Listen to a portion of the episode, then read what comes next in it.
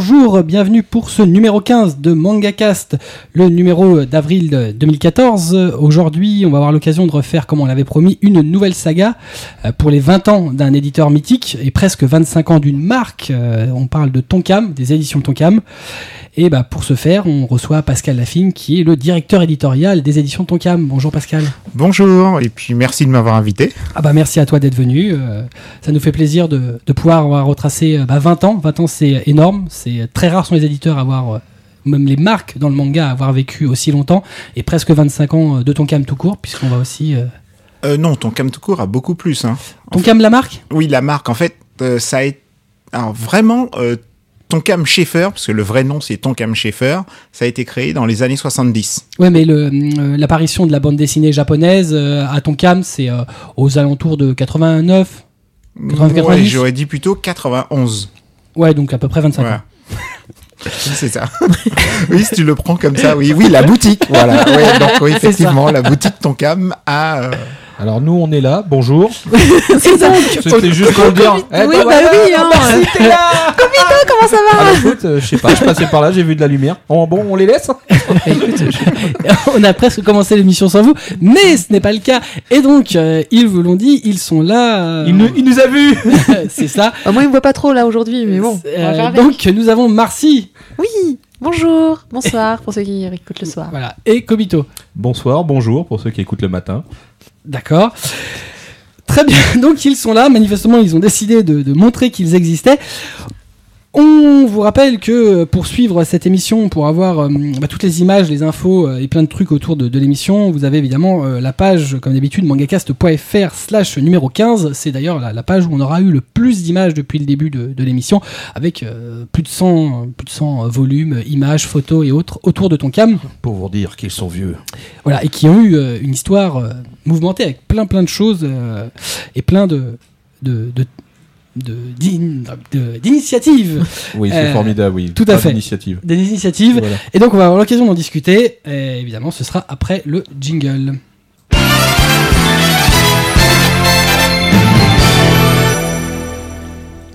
Euh, on l'a dit, donc euh, Tonkam Édition a euh, 20 ans cette année. Euh, techniquement, donc euh, ça s'est créé. Enfin, les premiers titres sont sortis en 94. Euh, mais on va parler un petit peu de l'avant, euh, de, de, de ce qui a fait euh, Tonkam. Euh, donc début des années 90, euh, ce qui était une euh, librairie ou une papeterie euh, Schaeffer? Oui, c'était la papeterie Durandal. Durandal. voilà, qui se trouvait euh, au puce de Montreuil, voilà, qui faisait de la BD d'occasion, mais qui était tout petit. C'était une toute petite boutique euh, qui devait faire, euh, bon, voilà, qui était vraiment assez petite. Et puis euh, Dominique Verret, à qui appartenait cette boutique, voulait un peu s'agrandir, et sa, le, le père de sa femme avait une boutique rue Keller n'utilisait pas parce que c'est une ancienne papeterie qui appartenait à sa mère, la papeterie Schaeffer, qui existait depuis les années 70, et elle n'était plus du tout utilisée. Donc du coup, ils ont décidé de, euh, ben, basculer euh, Durandal dans la librairie Schaeffer. Mais comme ça faisait pas cool d'appeler sa librairie euh, Schaeffer, une librairie de BD Schaeffer, donc ils ont changé, et c'est à partir de là que le changement de nom s'est fait pendant un voyage en Thaïlande. D'accord. Et alors, ton cam, c'était euh, le nom, il vient de? Alors, euh, en fait, ça veut... ah. t'as le droit il y de milliards. voilà. Non, en fait, il y a des milliards d'explications, tout aussi farfelues les unes que les autres, mais euh, le nom Tonkam est venu donc pendant un voyage de Dominique, comme il allait, euh, il cherchait un nom pour créer cette nouvelle enseigne euh, pour remplacer euh, Durandal. Donc, il a demandé à un vieux moine euh, thaïlandais de lui donner un nom C'est très pour Dominique, bénir, génial. voilà, pour bénir ce- cette nouvelle entreprise qu'il allait créer. Et donc ce moine euh, lui a fait en ton ham, voilà. Et puis ça s'est affiné et de ton ham c'est devenu ton cam. Pour le coup, ça a bien marché parce que ça existe toujours. Ah donc, ouais, euh, non mais en fait j'ai passé toute une partie de ma soirée à pas trouver en fait, parce que j'ai fait des recherches. j'ai essayé de traduire dans toutes les langues du non, monde. non, c'est thaïlandais en fait, le terme thaïlandais. Ah, c'est du thaïlandais un- euh, adapté. J'aurais dû Oui, c'est du thaïlandais. thaïlandais depuis le début. voilà, c'est du thaïlandais francisé. D'accord. Non, c'est comme il y avait un dragon en plus dans l'enseigne, on s'était dit oui, il y a parce peut-être que, un lien, euh, quelque chose. Mais en fait, c'était la, la, la, la rencontre de toutes les cultures de, de l'Asie, puisque Dominique, c'était un passionné d'Asie. Et à la base, quand il a créé cette boutique, c'était pas forcément pour le manga, mais c'était pour l'Asie en général. En fait, le manga, ça s'est affiné et euh, c'est vraiment devenu le manga quand euh, avec Yvan et euh, Vincent euh, Vu, on a créé Animeland. À l'époque, on on n'avait pas de sous euh, pour faire le magazine, donc euh, il nous fallait des, des gens pour financer le magazine, donc de la publicité. Donc on s'est amusé, en fait, on s'est partagé chacun toutes les boutiques où il y avait des patrons qui s'intéressaient de près ou de même très très loin au, au manga. Et c'est comme ça qu'on s'est partagé d'un côté Dominique parce qu'il avait sa culture asiatique. On a été voir euh, à l'époque l'ancien patron d'Album aussi. Donc Album avait été l'un des premiers. C'était lui qui avait fait les négociations les plus difficiles. Qui, je veux la quatrième de couverture, ça, ça plaisante pas. Et 55% sur le sur chaque vent. À l'époque, on n'avait pas le choix, on a dit oui. voilà. Et donc, quand on a été voir Dominique pour lui, pour chercher de la publicité, donc il s'est rendu compte en fait qu'il y avait plein de petits jeunes qui s'intéressaient au, à la- au manga, et alors que lui, il commençait à se passionner pour ça. Donc, du coup, il s'est dit euh, Pourquoi pas? pourquoi pas? Allez. Et Des années plus tard, il a tiré des petits jeunes comme nous. Euh, Viens ouais, voir enfin, mon manga. enfin, vu comment vous le dites, c'est super sale. Mais euh, Oh, tout de suite tout va bien. C'est parce que je suis une fille, c'est pour ça. Euh, non, en général.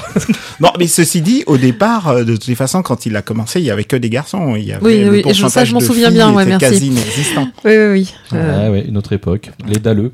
Oh, une fille. Joli. Oh, c'est pas bien. c'est moche. Ouais, ouais. Ah bah, c'est- sûr que ça te rappelle de mauvais souvenirs. Bonjour madame, Ça commence marier très avec mal. toi. je vais te faire des beaux enfants. Il n'empêche que quand on était une fille, euh, comme moi, à 15-16 ans, et qu'on allait à Tonkam, qui était à 90% de, de, bah, ouais, de, de- de mecs euh, qui avaient 30 ou 30 et 40 ans, c'est vrai que c'était pas évident. Oui, Ah, ça c'est faisait- vrai qu'il ça y faisait avait pas encore beaucoup de jeunes ah, à l'époque. C'était, ouais, c'est vrai que là, Ah, je suis vraiment arrivée dans... dans... Ah bah à l'époque, c'est je peux vous serrer la main, je vais rentrer. Non, non, mais Non, ceci étaient dit, non, non, ceci dit, hormis ça, tu toujours as- gentils. hein. Ceci dit, hormis ça, t'avais une catégorie de, de, de, de mecs qui, dès qu'il y avait une nana qui arrivait, Oui. elle devenait aussitôt la reine. Alors un jour, on avait engagé une japonaise qui s'appelait Madoka. Oh, putain, ça aide ça Alors déjà. déjà, tu vois, et en plus c'était à l'époque où il y avait Euh, sur TF1, TF1 Kimagure ah, Orange Road. ah, bah Donc, oui. tu t'imagines le, le level, quoi. Max et Et il s'avère que elle était canon. Ah, dommage pour elle. Voilà. Et là, mais elle avait une cour. Mais c'était hallucinant, quoi. T'avais des mecs qui passaient leur journée dans la boutique. C'est pour ça qu'après, il n'y a plus de, de, Elle n'est jamais, plus revenue. Elle a rendu son passeport japonais. Le miel et les abeilles. Non, parce qu'après, à part Régine, je me. Enfin, il y a- Bref, pas. Bref. Donc, Allez, euh, la librairie qui, à l'origine, effectivement, Durandal faisait de la bande dessinée, qui a fait du comics, euh, on ne le sait pas forcément. Effectivement, petit à petit, bah, c'est spécialisé petit à petit en manga, notamment en version originale, euh, puisque suite à, à cet intérêt euh, découvert de Dominique euh, bah, pour le, la culture manga par euh, toute une frange euh, qui a créé euh, Animeland et qui le lisait. Toi, au même moment, donc, euh, bah, tu travailles pour, euh, pour AB Productions. Voilà, euh, en fait, je suis entré en 89 à AB et je m'occupais en gros d'acheter les dessins animés qui passaient dans le club Dorothée à l'époque. On m'avait installé un bureau aussi grand que cette pièce d'ailleurs. Et il y avait des cassettes vidéo qui montaient. parce qu'à l'époque, c'était des cassettes vidéo. Les Oui. VHS, il avait ta cam. Voilà. J'avais dans mon bureau des Betacam, des, euh, des bandes numériques. C'est à l'époque, on appelait ça des bandes numériques, même si c'était des bandes. euh, voilà. Je me rappelle. puis, euh, des. T'étais venu? Euh, oui, pas qu'une fois. Ah ouais, je me rappelais même pas. voilà, et j'avais des cassettes vidéo qui montaient au plafond. Et en gros, je me matais des dessins animés à longueur de temps. Et puis dès que j'en voyais un qui était bien, je disais, faut acheter ça, faut acheter ça, faut acheter ça. Oui, oui, moi je, je me rappelle de ces grandes époques. euh, Moi, je cherchais pas, j'avais moins de sortis. 10 ans. Hein, donc, ouais, euh, il y a plein. Mais ceci dit, à l'époque, il y avait plein de séries qui étaient achetées. euh, et qui étaient doublées en français et qui sont jamais sorties. C'est le cas de séries comme Borgman, où tous les épisodes ont été. euh, Je me rappelle surtout d'un voilà. Project Echo. Project Echo, Mais le pour- 13e passager qui était fantastique. Euh, Il y a eu énormément de trucs comme ça qui restent encore inédits aujourd'hui et qui existent en doublé français. Enfin, qui existait. Je sais pas si les bandes existent encore quelque part. Oui, c'est vrai. c'est vrai, très On juste. parle d'AB quand même. Euh, non, ceci dit, j'ai gardé un petit souvenir. Normalement, dans mes archives, je les ai, euh, j'ai fait des, des copies VHS de tous ces trucs-là pour justement garder. euh, Tu me l'avais jamais passé le 13 e Ouais. passager. J'étais pourri avec ça à l'époque. euh. Très bien. Donc, euh, revenons à Tonkam. Euh, Tonkam va bah, justement avec cette, euh, cette, cet intérêt pour le manga, cette, euh, les ventes aidant, va lancer son propre réseau de distribution. Ton Euh. propre magazine aussi, concurrent à Animeland, parce qu'à l'époque, Dominique trouvait que Animeland, c'était un peu new type, c'est que ça parlait d'images, mais pas de texte. Donc, du coup, il avait créé Tsunami, qui Il n'y était avait pas le- assez de, de fond en fait dans l'article. Voilà. C'est ça qui Et donc, euh, Ah, ça me rappelle les souvenirs de Tsunami, voilà. oui. Tsunami, c'était censé être le pendant, donc c'était Animage, parce qu'à l'époque, les deux grands magazines au Japon, c'était New Type, où il y avait plein d'images, mais très peu de texte, mais euh, Ah c'était vraiment des tout très... petits blocs de texte et des, des images pleines pages, voire double page. Voilà, et Animage, c'était le gros magazine qui faisait 96 pages, euh, avec euh, pas beaucoup d'images, mais un- une quantité de texte, voilà. Et donc, euh, c'était censé être le pendant à l'époque. Donc, du coup, il avait en- engagé plein de, de jeunes journalistes, des mecs qui avaient fait des écoles de journalisme, qui, qui aimaient l'Asie, etc., pour avoir en plus des mecs qui savent écrire et qui, euh, voilà. Et aujourd'hui, Animeland existe toujours. Oui, on va y revenir. non, alors, non, ça vient de deux choses différentes. Parce que Animeland, c'est des passionnés, et ça a Mm. toujours été des passionnés qui se sont euh, relayés Tsunami, pendant non. des années, alors que Tsunami, déjà, comme ça s'est créé sur un concept où on prenait pas forcément des gens qui étaient passionnés de manga, mais des gens qui s'intéressaient à ça. Donc, c'est des gens qui font ça pendant une époque et qui changent. Et si t'as pas de renouvellement, eh ben, ton magazine ne tient pas. Et puis surtout, euh, Dominique, par période, était rédacteur en chef. Et quand il était rédacteur en chef, le magazine pouvait sortir trimestriellement, Ouais, des semestriellement. de parution. voilà, Et donc effectivement, le premier euh, volume de Tsunami va, va sortir en juillet 92. Voilà, c'est ça. On aura l'occasion de discuter de, de son évolution un petit peu, un petit peu plus tard. Euh, et finalement, euh, ce, qui, ce qui nous intéresse, en 93, euh, il y a donc la conception du projet qui va donc donner les éditions Tonkam par Dominique Verret et Sylvie Chang notamment. Voilà, à l'époque, en fait, on, donc Tonkam vendait beaucoup d'imports, commençait à vraiment développer l'import, et puis en plus, ça marchait bien parce que le seul qui faisait de l'import à l'époque, c'était, euh, en fait, il y avait deux boutiques, pour être sincère, qui faisaient de l'import. C'était Imagica, dans le quartier chinois, Dans le 13e, mais ouais. c'était pas du vrai import. Ou si, mais c'était du vrai, mais de des copies. voilà. Voilà, Donc on allait acheter des Cardass, euh, etc., Ah ouais, etc. ouais. Et Junku, mais Junku c'était pour les gens qui étaient très très riches. Parce que les mangas c'était super cher à C'était Junku. essentiellement pour les Japonais à l'origine, je crois. Voilà, exactement. Donc les mangas c'était c'était pas très la très cher. boutique, euh, il me semble que c'était l'emplacement de la boutique Junko, c'est pas celle qu'on a aujourd'hui. Non, c'était à l'époque c'était euh, Saint-Honoré et ça. comme ils avaient tellement de clients euh, que du coup ils s'étaient installés euh, à Pyramide. Je me rappelle un jour, il y avait une des vendeuses du magasin qui était, j'avais mis la, je mettais régulièrement l'adresse de Junku dans le Dorothée Magazine. Parce que je bossais dedans à l'époque. Donc, je mettais régulièrement l'adresse de Junku. Et il y avait les vendeuses qui venaient me voir et qui me faisaient S'il vous plaît, monsieur Lafine, ne mettez plus l'adresse de la boutique. Arrêtez, c'est pas possible, on peut plus suivre. voilà. Et donc, euh, du coup, euh, voilà. euh, Donc le, la conception en 93 du projet d'édition Tonkam, euh, très tôt, euh, Dominique Verret sait ce qu'il veut faire euh, en termes de titres. Ah, parce qu'en import, en fait, on avait Ah, un bouquin qui se... Oui, voilà, c'était ça que j'avais pas fini de dire. En fait, en import, il y avait un bouquin qui se démarquait de tous les autres. C'était Video Girl. Parce qu'il y en avait, mais ça partait, mais à un point. Donc, du coup, euh, ben, l'idée est venue, euh, à part Tonkam, qui c'est qui aurait fait Video Girl, sachant que ça passait pas dans le club Dorothée, ça passait pas à la télé, il n'y avait pas de dessin animé, et qu'il y avait quand même une communauté. Donc, il fallait l'éditer en français pour justement proposer quelque chose, euh, voilà. De... En réalité, à ce moment-là, euh, pour remettre dans le contexte, effectivement, 93, 94, Ouais, euh, tout ce qui existe dans le manga, c'est euh, Glénat. C'est Jacques Glénat qui vient de, de- de sortir Akira en fascicule euh, pour soutenir le film, euh, Dragon Ball en fascicule, puisque c'est comme ça que ça a commencé. Euh, donc, c'est effectivement, on est sur. Alors, Akira, il y a une sortie cinéma, donc il se, il s'adosse à ça. Euh, Canal Plus importe le film. Euh, Dragon Ball, c'est le titre. euh, voilà, c'est le Oui, titre. ça passait à la euh, télé en voilà. même temps. Et que- globalement, qu'on savait c'est qu'on tout pouvait vendre, hein. qu'effectivement, euh, euh, ouais, mais c'était c'était tout ce qu'il y avait. Mm. C'est Tonkam arrive dans, dans, dans un marché qui est naissant euh, avec euh, justement euh, un titre visé qui, s'il fait partie du plus grand hebdo euh, du genre, et qu'effectivement Video Girl à ce moment-là est en cours de prépublication et a un énorme hit, euh, c'est quand même une grosse prise de risque dans le sens où on sait, il n'y a pas d'idée comment ça peut être accueilli par le public. Bah, Dominique, c'est quelqu'un qui part du principe qu'il n'y a pas de mérite de gagner avec euh, l'artillerie Avec lourde. facilité. Voilà, donc euh, faire du Dragon Ball, euh, ce genre, du Sailor Moon, etc., ce genre de trucs, eh ben ça ne l'intéressait pas. Donc du coup, Video Girl pour lui c'était voilà un challenge intéressant. Donc du coup, il a pris euh, voilà son couteau, sa pelle, machin, et en fait, il y avait les éditions Shueisha qui, alors les éditions Shueisha, c'est le plus gros, c'était à l'époque le plus gros éditeur du, du Japon. C'est eux qui avaient fait des, des séries comme Cobra, Albator, euh, les Chevaliers du Zodiaque, euh, tous les plus gros hits qui, qui aient jamais existé. euh, Aujourd'hui, Naruto, One Piece, c'était Shueisha. Et donc, ils étaient présents à Barcelone dans un salon et ils étaient venus juste pour voir comment c'était parce que c'était un important salon de la bande dessinée, le salon de Barcelone à l'époque. Donc, ils étaient venus pour voir comment ça se passait. Et donc, Dominique, il s'est dit, il faut que je le chope. Donc, il est parti comme ça et il arrive devant le stand. Personne ne voulait le recevoir.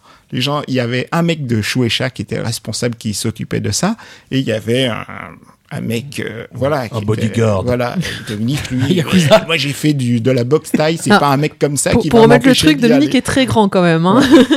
Voilà. Et donc, du coup, il y a été euh, à bras le corps. Euh, Il a réussi à, à convaincre le, les, les- le, le- le Un responsable, responsables. voilà, de lui parler. Ils ont commencé à discuter. Il a fait, euh, il, a, il a fait comme tous les Japonais, so, so, so, So, so, so, so. Disney, voilà. Il y a eu une battle so euh, pendant un moment. une battle anneau aussi. Anneau. voilà. Et donc, une fois que c'est fini, il a fait, euh, ben, on peut quand même essayer, mais comme vous avez jamais rien fait, il faut me prouver que vous pouvez le faire. Et donc, c'est pour ça que ça a duré une bonne année pour tout préparer parce qu'il fallait trouver un système pour faire ça parce qu'ils pouvaient pas nous donner de matériel à l'époque pour le faire. Et c'est comme ça, en fait, pendant un an, en fait, il y a eu les recherches pour trouver un moyen de faire Video Girl euh, Juste une question. à partir de rien. Vu que du coup, euh, on était en fascicule côté Glénat, ça veut dire que Video Girl, c'est le premier manga en format euh, bah, qu'on connaît aujourd'hui. Bunko, euh, oui. En relié. quoi. Oui, en relié, C'est le oui. premier ça. euh, Oui, je dis avec, euh, avec une ouais. jaquette, absolument. Voilà, c'est ça. Et, euh, et en plus de ça, Glénat, à l'époque, euh, si je ne me trompe pas, ils étaient passés par les États-Unis, par un, Par agent voilà, américain pour l'acheter. Alors que nous, euh, on est passé directement. C'est d'ailleurs pour ça que tous les gros éditeurs quasiment au Japon, à part Kodansha, euh, on a été au monde, hormis Viz, on a été le premier éditeur au, euh, au monde à travailler directement avec eux. Avec l'éditeur. C'est beau quand même. C'est marrant. Plus que beau. La première parution de Décision Tonkam, euh, bizarrement, ce sera pas Video Girl, euh, pas de façon technique, euh, puisque ça va être une série de posters qui va être la première impression d'édition Tonkam. Ouais, c'était les posters Masamune Shiro. C'était une série de posters Masamune Shiro parce que comme la distribution avait été créée, puisque comme Tonkam avait commencé à vendre des livres à la boutique et ça marchait tellement ainsi que les produits dérivés, donc il y avait de plus en plus de libraires qui venaient euh, pour euh, demander d'avoir aussi euh, voilà de, de l'import. Et donc euh, la distribution Tonkam a été créée et la distribution commençait à fournir euh, plein de bouquins, dont les Dragon Ball en VO, qui était le truc qui, qui, en, qui faisait engranger. C'est grâce à Dragon Ball d'ailleurs que les éditions Tonkam se sont créées et que Video Girl s'est créé. Dragon Ball, le manga. En japonais. Voilà, en En japonais. Parce que à l'époque, euh, ça montait à. Alors, je, je, je sais pas si je peux dire les chiffres, mais on va dire que ça montait à beaucoup plus de 10 000 et 20 000. De quoi? Par volume? Oui, par volume en VO. Parce qu'avec la distribution, euh, voilà, c'était, on recevait des palettes, des palettes de plus d'un mètre de haut. Je sais Et- pas si t'as déjà vu, voilà, je sais pas si t'as déjà vu les palettes de livres, Ouais, ouais, voilà, comment c'est.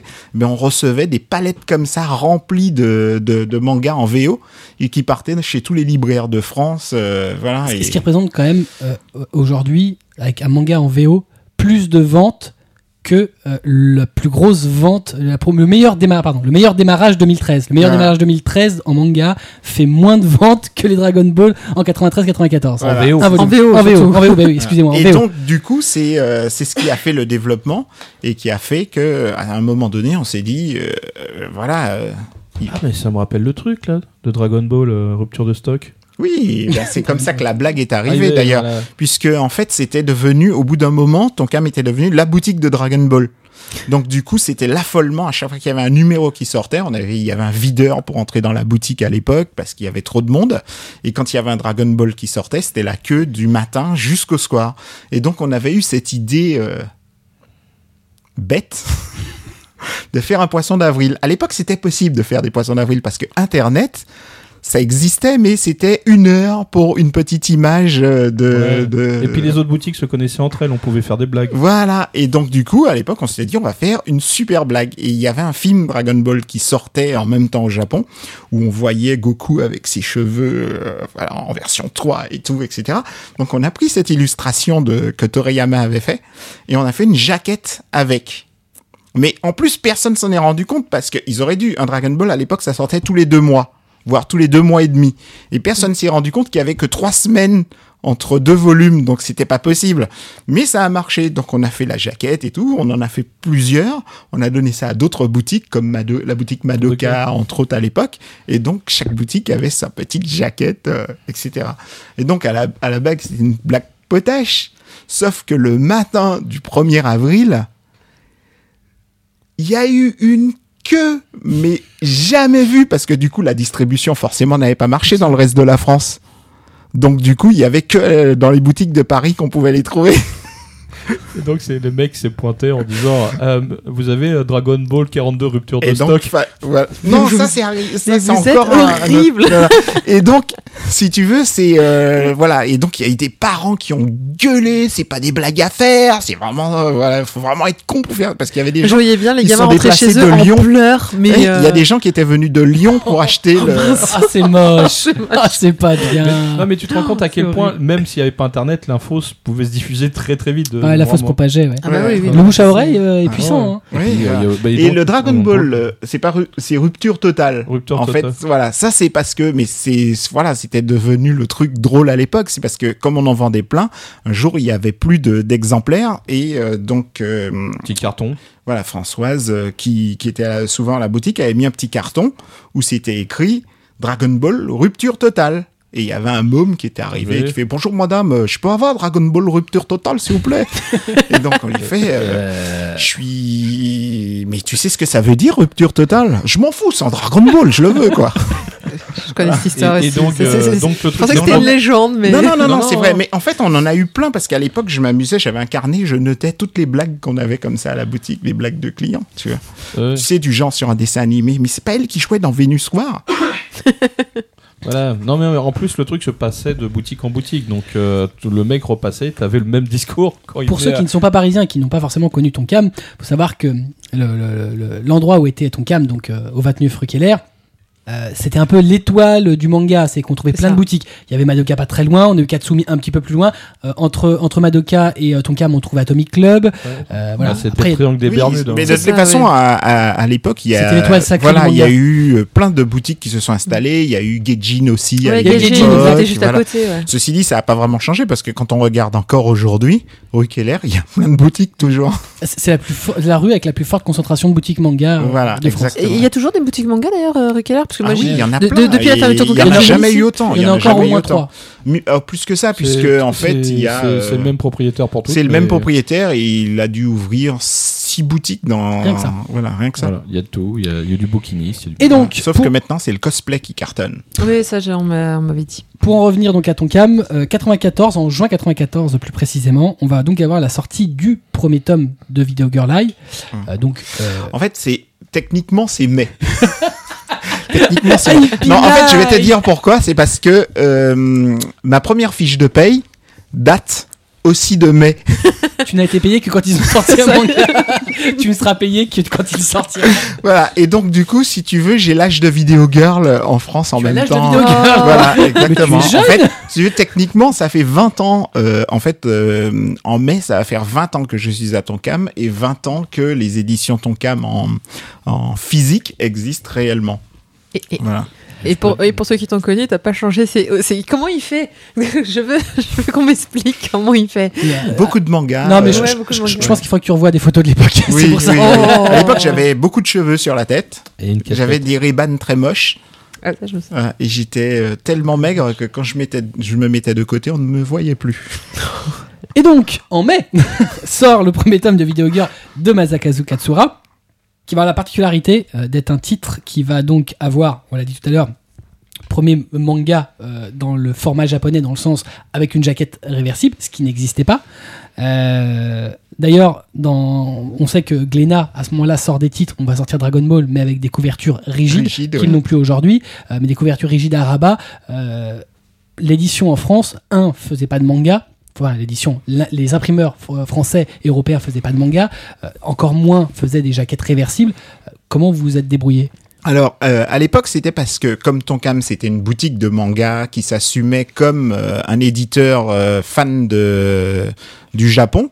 Donc, du coup, fallait que nos mangas ressemblent le plus possible aux originaux. Donc, c'est pour ça qu'on a commencé euh, petit, en faisant juste la jaquette, le livre, et après, on est passé en version en sens japonais, parce que le premier Video Girl était en sens En français, parce ouais. qu'on voulait pas non plus euh, trop traumatiser les gens tout de suite. Et donc, euh, et pour faire les jaquettes, c'était devenu, c'était très compliqué.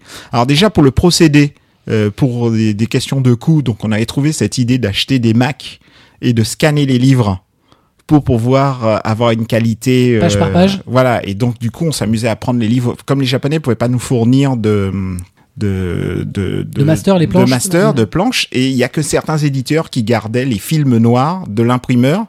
Mais là, c'était une galère parce que c'est ce que Glénat, eux, ils avaient. Dans les boutiques Glénat, tu pouvais aller pendant la journée les voir pour les Dragon Ball et ils grattaient les bulles au cutter. euh, Pour enlever les, euh, les textes. enlever les textes Enlever les japonais textes. sur les, les films noirs.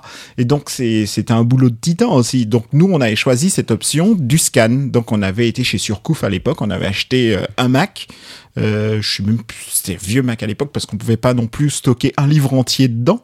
C'était trop lourd. Donc, on était obligé à chaque fois de faire petit à petit, de stocker sur des side quests qui étaient des trucs énormes à l'époque.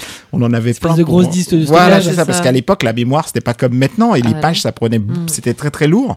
Donc du coup, euh, on pouvait pas dans l'ordinateur stocker toutes les pages. Et donc du coup, on découpait des livres, on les scannait et on, on nettoyait avec euh, Photoshop. Je crois que ça devait être Photoshop 2.5 à l'époque. voilà, c'est pour t'indiquer à quel point c'est vieux, quoi. On nettoyait. Il y avait pas de euh, calque à l'époque. Voilà, il y avait pas de calque, euh, bulle par bulle. Et puis après, on mettait ça sur Express et puis on faisait le, le texte sur Express. Donc tu vois, c'était une époque. C'est pour ça que Video Girl a connu huit éditions différentes. Parce qu'à chaque fois qu'on le rééditait, du coup, comme la technologie se perfectionnait, donc du coup, euh, ben, on rescannait à nouveau le livre. Alors au départ, c'était scanné en niveau de gris. Donc du coup, c'était sale, c'était crade, c'était flou, etc.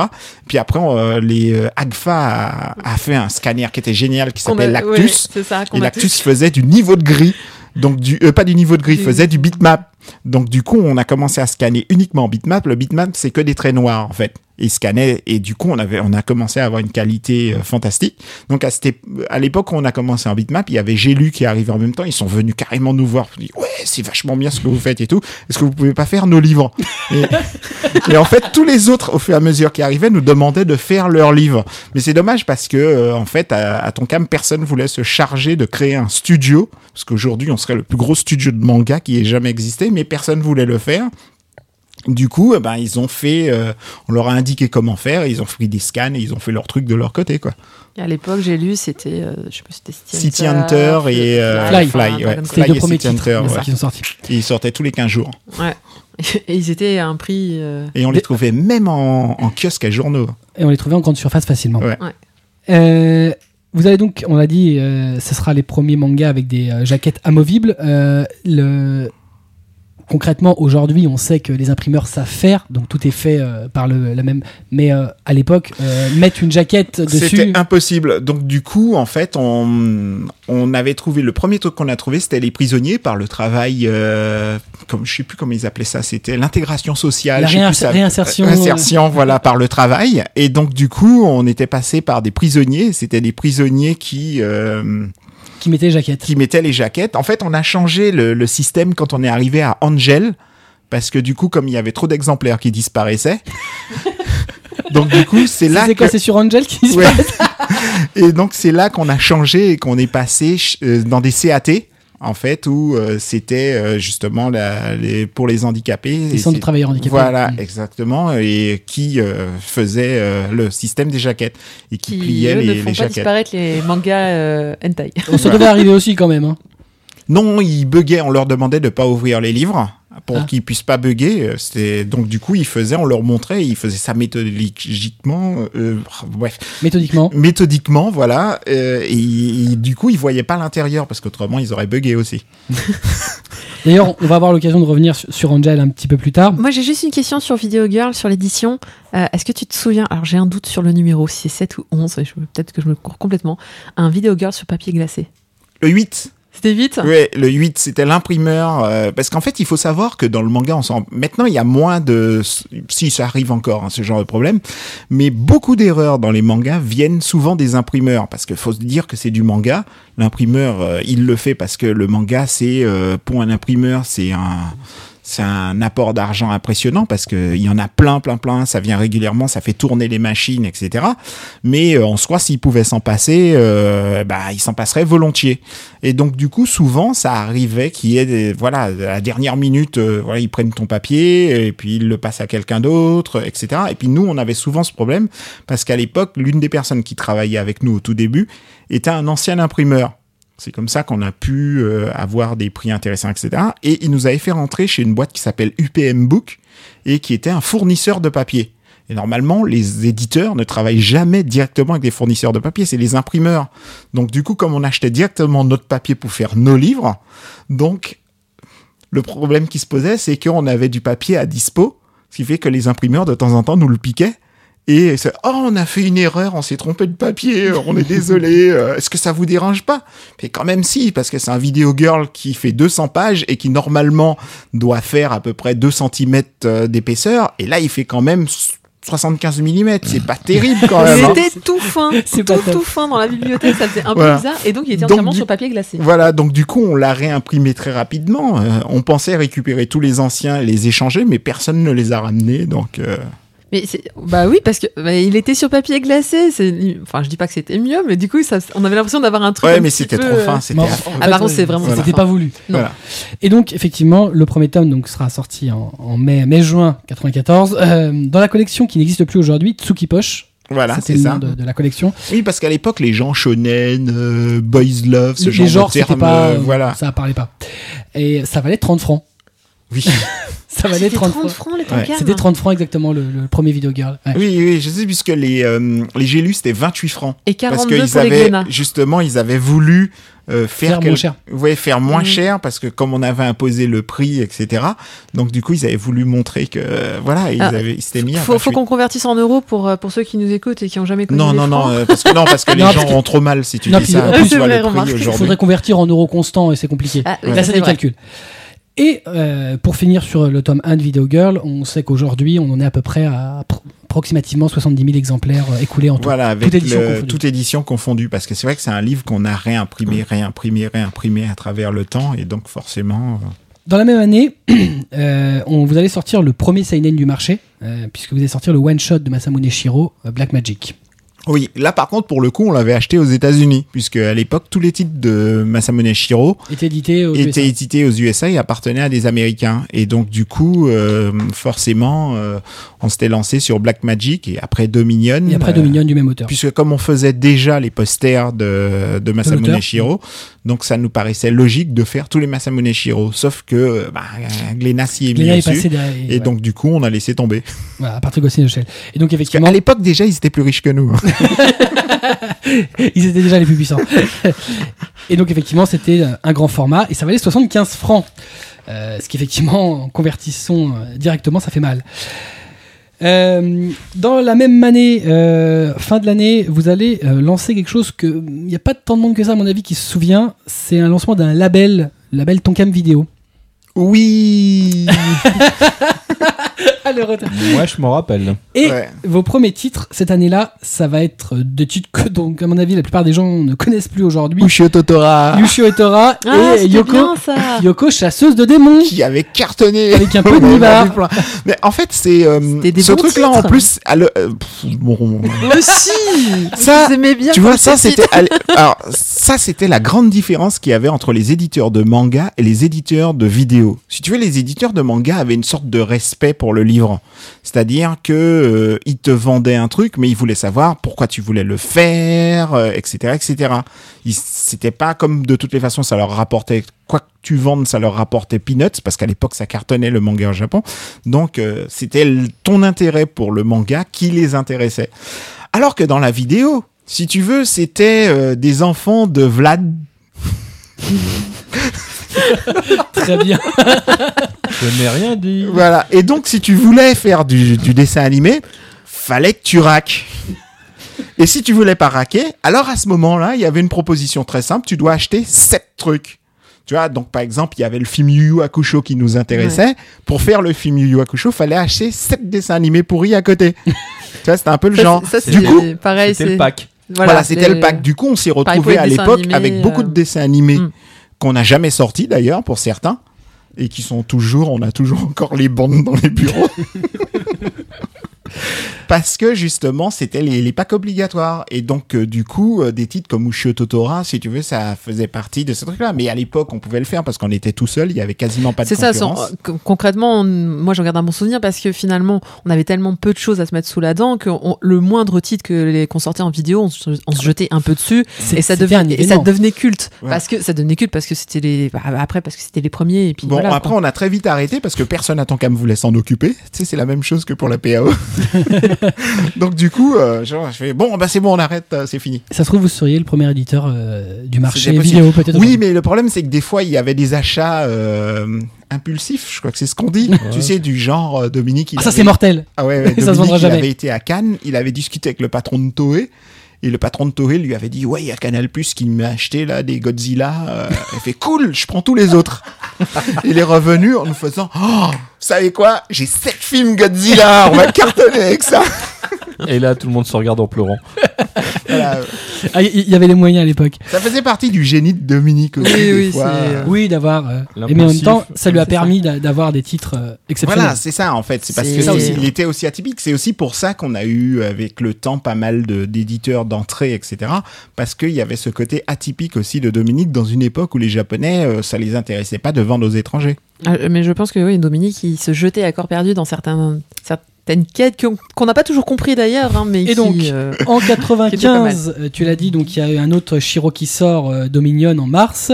Euh, vous allez aussi, le même mois, avoir une petite particularité. Vous allez sortir. Alors, on, on va le dire avant, vous êtes un éditeur qui a fait beaucoup de premières fois. Hein. Euh, Mais en fait, c'est- vous euh, êtes un éditeur qui quand Glénat- beaucoup. Voilà, en fait, quand Glenna c'est a commencé à faire euh, Dragon Ball, Sailor Moon, voilà les, les trucs de dessin animé. euh, bon, avant même, en fait, Dominique avait lui cette idée que Tonkam, comme c'est issu directement de lecteurs, de fans de, de manga, donc Glénat était suffisant pour faire les blockbusters.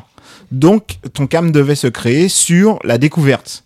Le fait de faire euh, toujours euh, euh, des choses qui... euh, C'était voilà, l'éditeur sont- indé, quoi. Voilà, c'est ça, c'est ça. C'est essayer de, de marquer. C'est pour ça que euh, il y a des titres, les gens sont persuadés que c'est des, euh, des gros hits qu'on faisait à l'époque. Mais non, à l'époque, par exemple, quand on a fait Clamp, c'était euh, un c'était juste un, un- des mangaka atypiques.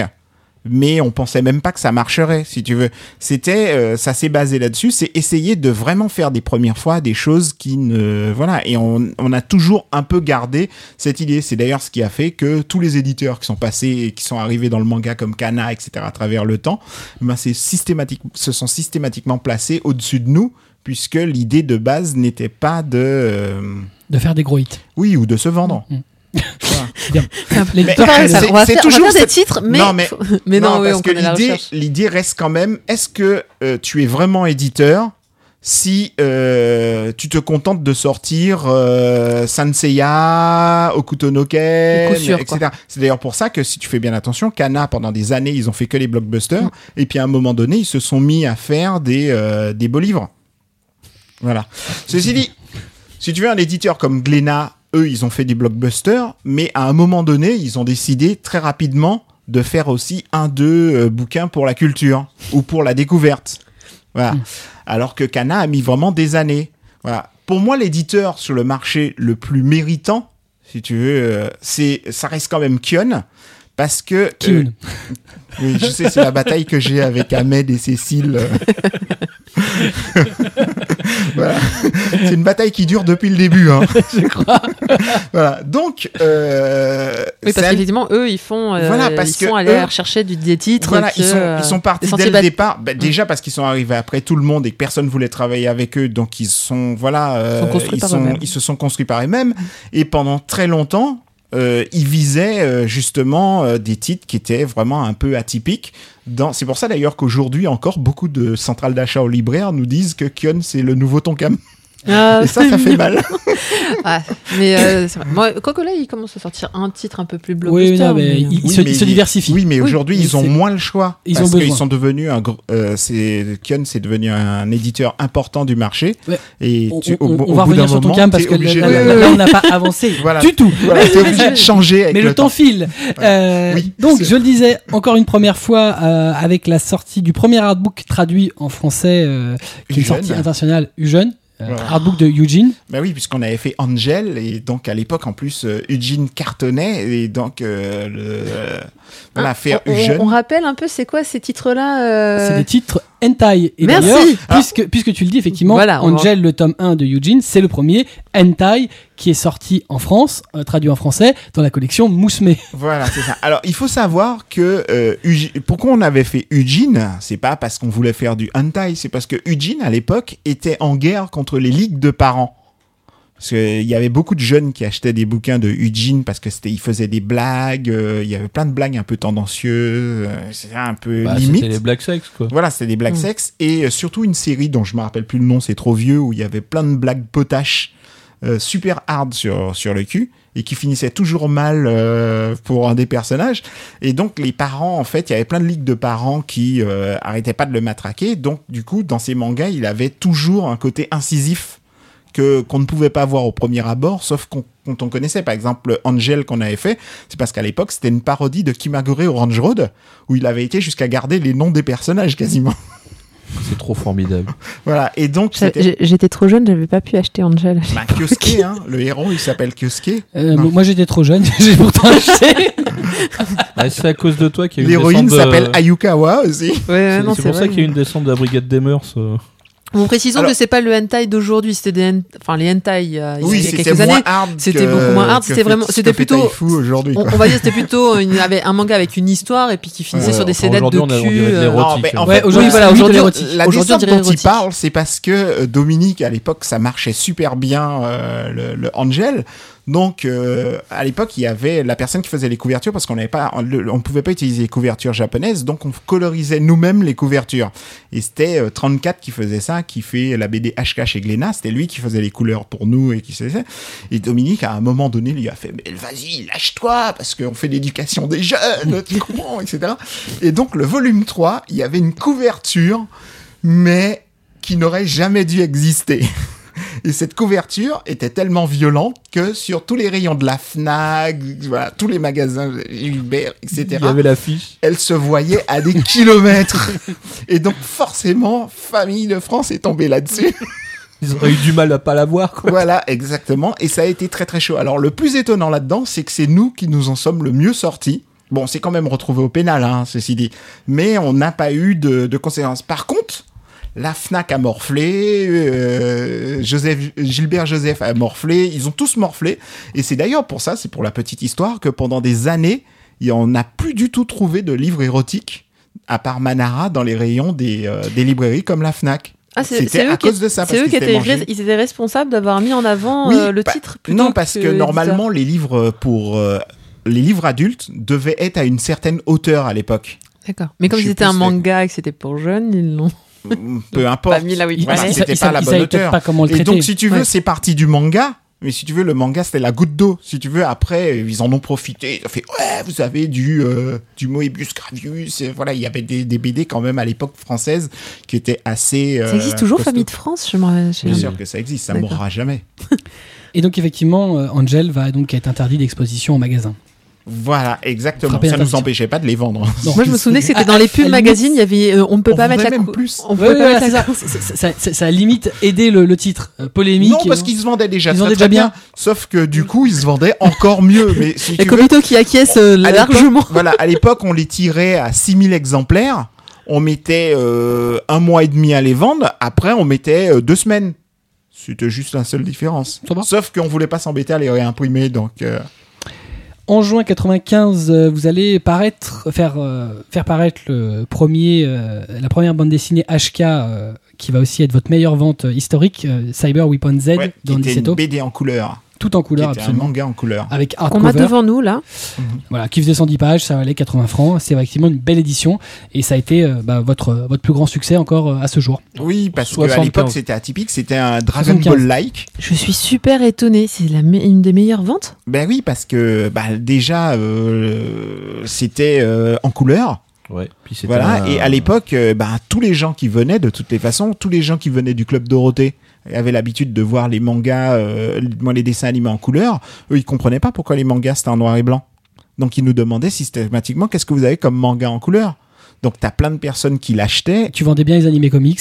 Voilà, Et voilà, c'est ça. C'est. Ah mais euh, je, je suis non, je suis très honnêtement hyper surprise. Je pensais que on c'était euh, un. pour J'en un avoir titre- un Bon, chez après, c'était euh, dans les années 90, donc Ouais. euh, on, on vendait plus facilement un On n'était que, que trois sur le marché. Il y avait Oui, Casterman, oui. Tonkam. quoi. Ouais, puis Cyber Weapon, c'était un mix entre Fatal Fury et Dragon Ball. Oui, et voilà, c'est ça. Et donc, tu avais des références. À l'époque, c'était la SNK, Fatal Fury, ça cartonnait. Et le héros, c'est. Il y a Krillin dedans. Il y a Andy Bogart. Voilà, c'est ça. Donc, euh, du coup, euh, c'était une évidence à l'époque.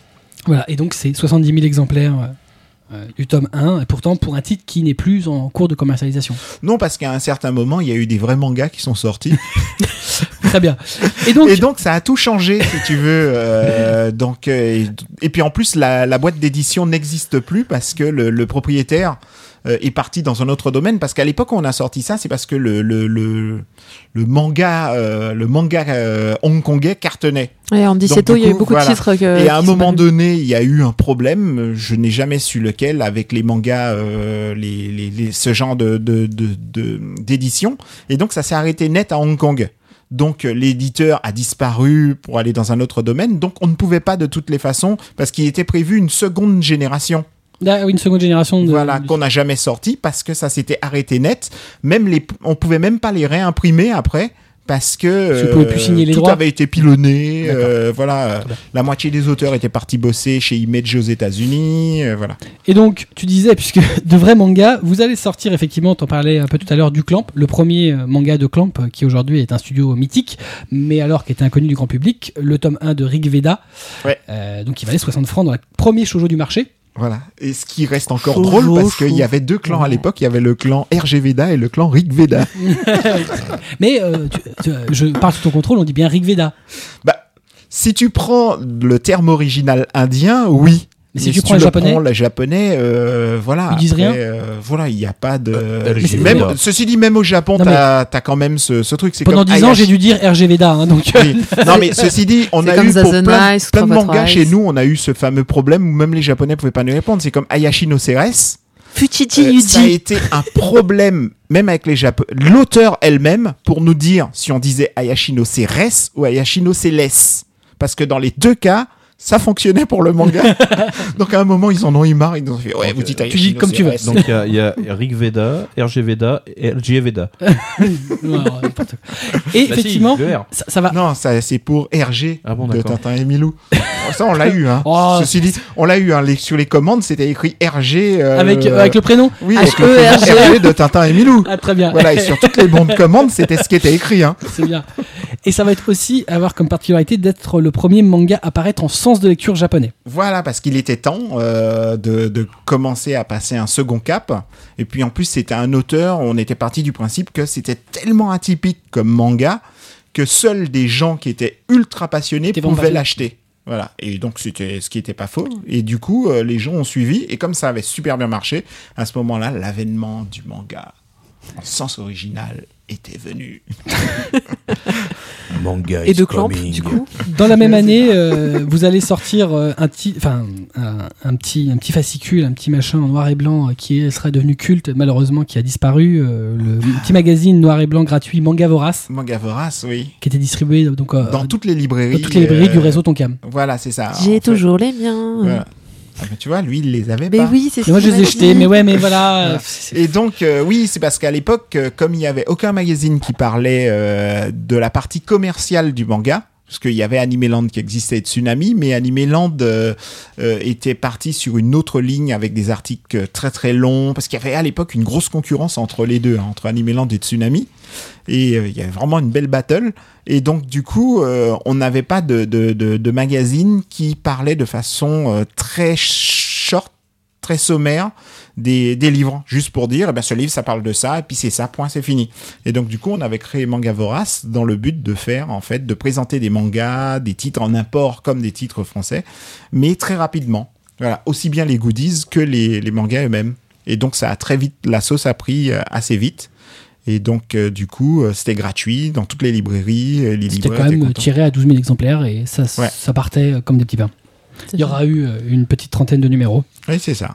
Quand je pense que maintenant, si on devait faire un magazine avec juste les sorties du mois, il faudrait plusieurs euh, dizaines de pages. C'est ça, un beau Bah, il y a 150 titres qui sortent Ouais. par mois, donc. euh, Non, mais je, me- je- c'est vrai que je me France, hein. euh, moi je venais toutes les semaines à Tonkam et j'ai. 700 au Japon, donc euh, t'as de quoi Je sais faire. pas, il y avait, il y avait peut-être, euh, ouais, c'était une fois par mois les sorties, puis il y avait pas tant que ça, donc on pouvait encore se permettre d'acheter quasiment tout ce qui sortait parce qu'il y avait pas tant que Bah, Alors aujourd'hui. Jusqu'à 2004, t'avais 22 titres.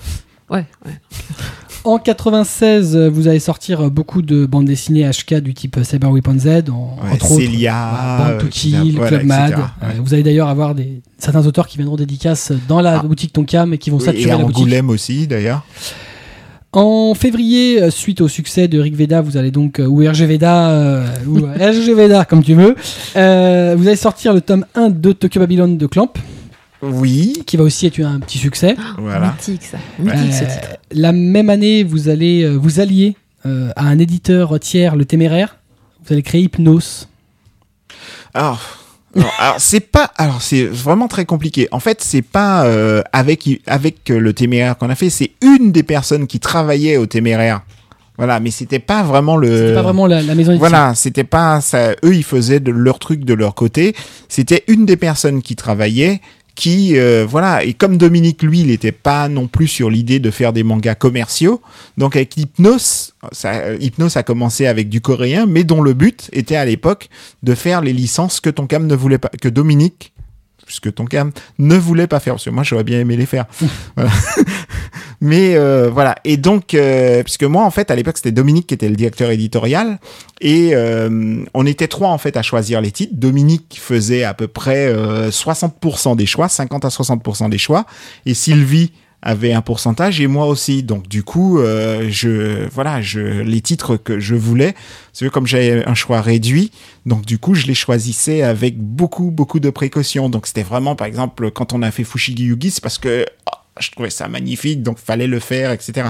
Donc j'avais pas droit à beaucoup de titres, donc du coup on faisait très très attention. Parce que Fushigi Yugi, t'avais euh, des adolescentes euh, qui venaient tous les samedis et qui faisaient Vous avez Fushigi Yugi? Ouais. Vous avez Fushigi Yugi? Fushigi Yugi. Fushigi Yugi Bon, ça c'est venu après la, la, la blague de la prononciation des gens donc qui savaient pas. effectivement, Hypnos euh, qui sera, euh, qui va sortir beaucoup de mangas. Voilà, donc, qui a commencé avec coréens, Red Oak. Qui commencera avec Red Oak. Voilà, Rim- Rambo, etc. Il y aura eu trois ou quatre titres en tout. Voilà, c'est ça. Et en en fait, 98. euh, et qui bas- qui- et au moment où ça devait basculer sur euh, les titres, euh, voilà, on avait déjà commencé à travailler dessus pour euh, sortir euh, Okuto no Ken, Yu Hakusho, Slam Dunk, etc. Et il y a eu une grosse dispute dans les, les entre Dominique et les personnes de, de Hypnos. Ça s'est super mal fini et ça s'est fini par bon, ben on arrête Hypnos. Effectivement. voilà. Bien dommage. C'était combien de titres Hypnos à peu près Euh, trois ou quatre. 3 ou Oui. 4 hein Ouais, c'était- Euh, donc la même année, en 96, euh, vous allez sortir plusieurs vidéos chez Tonkam, euh, entre autres le film, le second film de Urusei Yatsura, Un rêve sans fin, qui sera réédité en DVD plus tard chez Kazé, euh, le fameux Beautiful Dreamer, et euh, la série d'OAV de Video Girl Eye, suite au succès du manga, logiquement, euh, vous sortez la série euh, d'OAV en vidéo. Euh, en mars de donc de l'année 96, vous allez sortir un titre qui restera quand même assez emblématique pour votre catalogue. Ce sera Mer Béton de Taiyo Oui, à l'époque, Dominique, quand il nous a présenté ce titre, il a fait si tous les jeunes de France lisent ce manga, ça évitera que dans le futur, ils aillent brûler les voitures de colère. Eh ben, Donc tous les enfants n'ont pas lu Amir Breton. C'est clairement pas le cas. C'est sûr. Vous n'en avez pas vendu assez. C'est évident. alors, ce qui est assez étonnant avec ce manga, c'est qu'à l'époque, on n'en vendait pas beaucoup, puisqu'on appelait ça notre coin de béton euh, de la réserve. Ça, ça cale les étagères. Voilà, c'est ça. Le plus grand nombre, en fait, à l'époque, on en avait tiré 6000. Et le, le plus grand nombre de ventes qu'on avait fait, c'était à une seule personne. On avait vendu 1500 exemplaires à l'Alliance franco-japonaise qui les offrait aux ressortissants euh, japonais. Ah, c'est sympa. Voilà. Ça va, une édition un peu exceptionnelle. Mais sinon, on- à l'époque, on n'en avait pas vendu beaucoup. On avait décidé d'arrêter. Et en fait, Amer Béton a réellement cartonné. le jour où le film est sorti et on a fait une édition euh, Relié. reliée. Ouais, une, une intégrale. Voilà. Où là, euh, Donc pour rappel, Amère Béton était quand même un, un- un style graphique vraiment atypique et très difficile pour disons bon après euh, c'est vrai qu'il y a eu d'autres titres un peu mais c'était ça le boulot de Tonkam aussi, voilà, c'était de présenter alors des choses celui-là c'est vrai qu'il était euh, enfin c'est un des premiers vraiment gratinés Bah, vois, graphiquement À l'époque, déjà, il y avait des bouquins comme ça où les gens, à l'époque, maintenant, aujourd'hui, il y a plein de personnes qui Oui. voient Amer Béton comme un truc culte, mais à l'époque, c'était un gros échec. En juin 96, euh, Tsunami, donc, qui était un fanzine jusqu'alors, va sortir en kiosque. euh, et malheureusement, ça arrêtera de paraître euh, pas très longtemps après, en 97. euh, donc l'année suivante, après quelques numéros. Ça va être 4 numéros en kiosque, peut-être 6.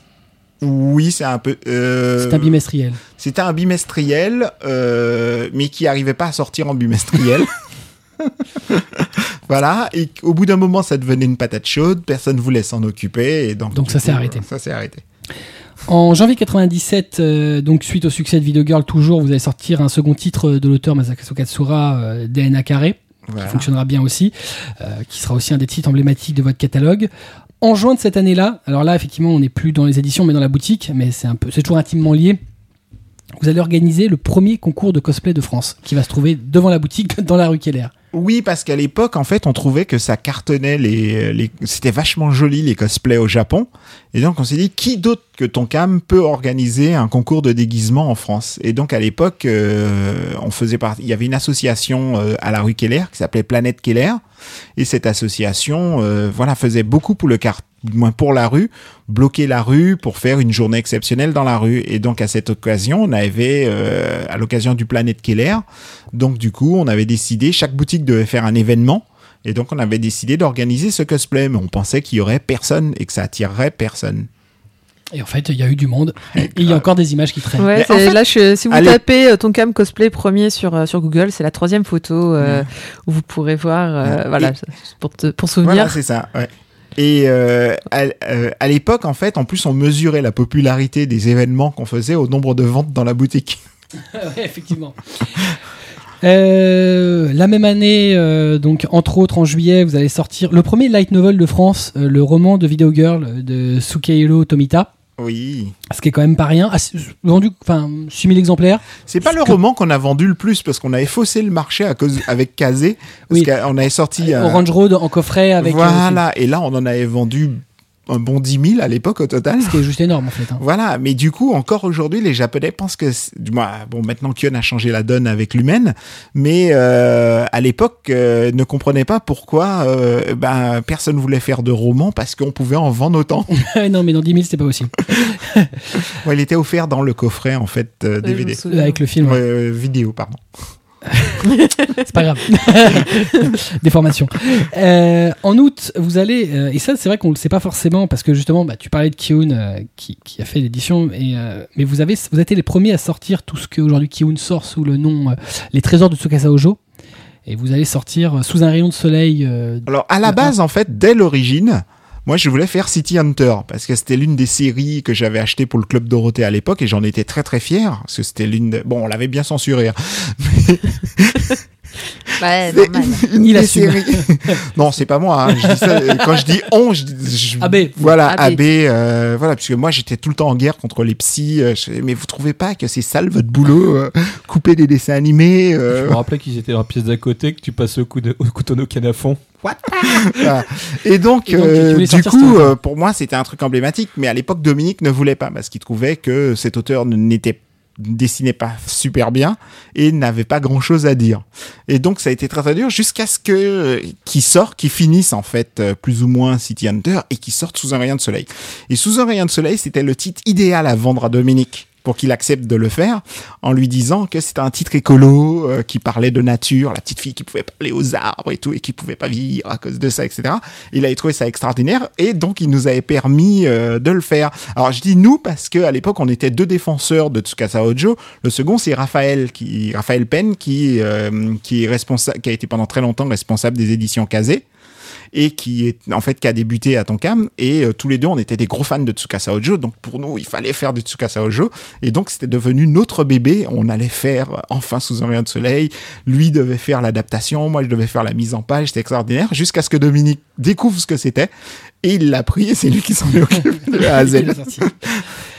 Et ça va bien fonctionner. D'ailleurs, d'autres voilà et vont du coup sortir. on a fait tous les tous Bah, les Tsukasa Ojo tout ce qui était possible, Katsai, ouais, ouais. Temps des Ouais. mais le seul qu'on n'a pas fait, voilà, le seul qu'on n'a pas fait, c'est Péridot parce que c'était un problème de droit euh, hallucinant et on voulait absolument le faire parce que en- entre autres dans Péridot, alors c'était plein de petites histoires qu'il avait faites, mais c'est surtout dans Péridot, il y avait le la conclusion de Cat Size à l'époque ou qui se passait aux États-Unis euh, un bon moment après.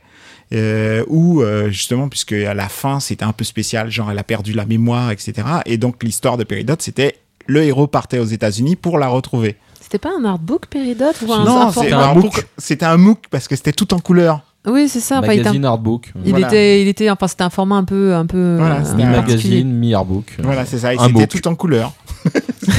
Un MOOC. non mais voilà, très clairement. Très clairement. Euh, donc effectivement, vous allez sortir X titres de bon pour beaucoup tous réédités euh, chez d'autres éditeurs depuis. Euh, en octobre de la même année, vous allez sortir le tome 1 de Bouddha d'Osamu Tezuka. Donc ça va être le premier de quelques titres que vous allez sortir du maître. Voilà, parce qu'en fait, Tezuka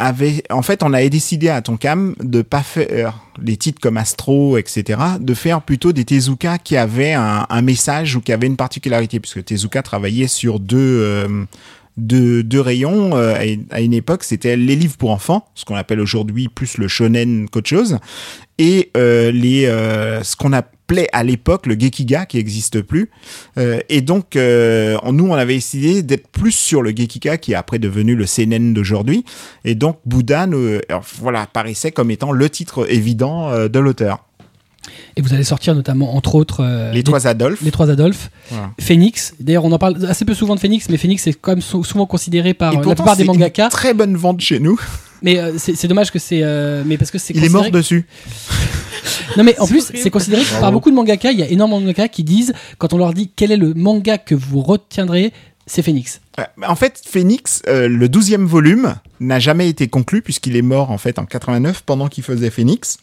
Et c'est pour ça qu'on n'a jamais sorti en fait le, le volume 12 en France parce que même si les premières pages ont été publiées au Japon, bah, c'était pas beaucoup de pages alors que les autres étaient quand même relativement épais. Et donc du coup on s'est arrêté nous au volume 11. C'est pas facile de sortir un titre qui est pas conclu quand même. Mais oui, il n'y a pas de Oui, mais, euh, mais quand c'est un titre qui est bien, euh, la question se pose toujours. Est-ce que tu peux euh, ne pas euh, le faire sous prétexte que ça ne se termine pas? En 98, euh, le fait marquant de l'année, ça va être l'ouverture d'une seconde librairie Tonkam. On le sait pas forcément, mais il y a eu Tonkam Keller.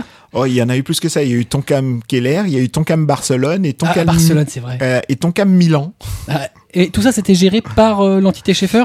Euh, c'était des espèces de franchises? C'était des espèces de franchises en fait. C'était euh, des personnes qui ont travaillé chez nous qui après, par exemple, euh, Tonkam Barcelone, c'était un des vendeurs, Paco, euh, qui est resté très longtemps chez nous et qui était parti euh, à Barcelone. Vivre et à Barcelone. créé- Voilà, exactement.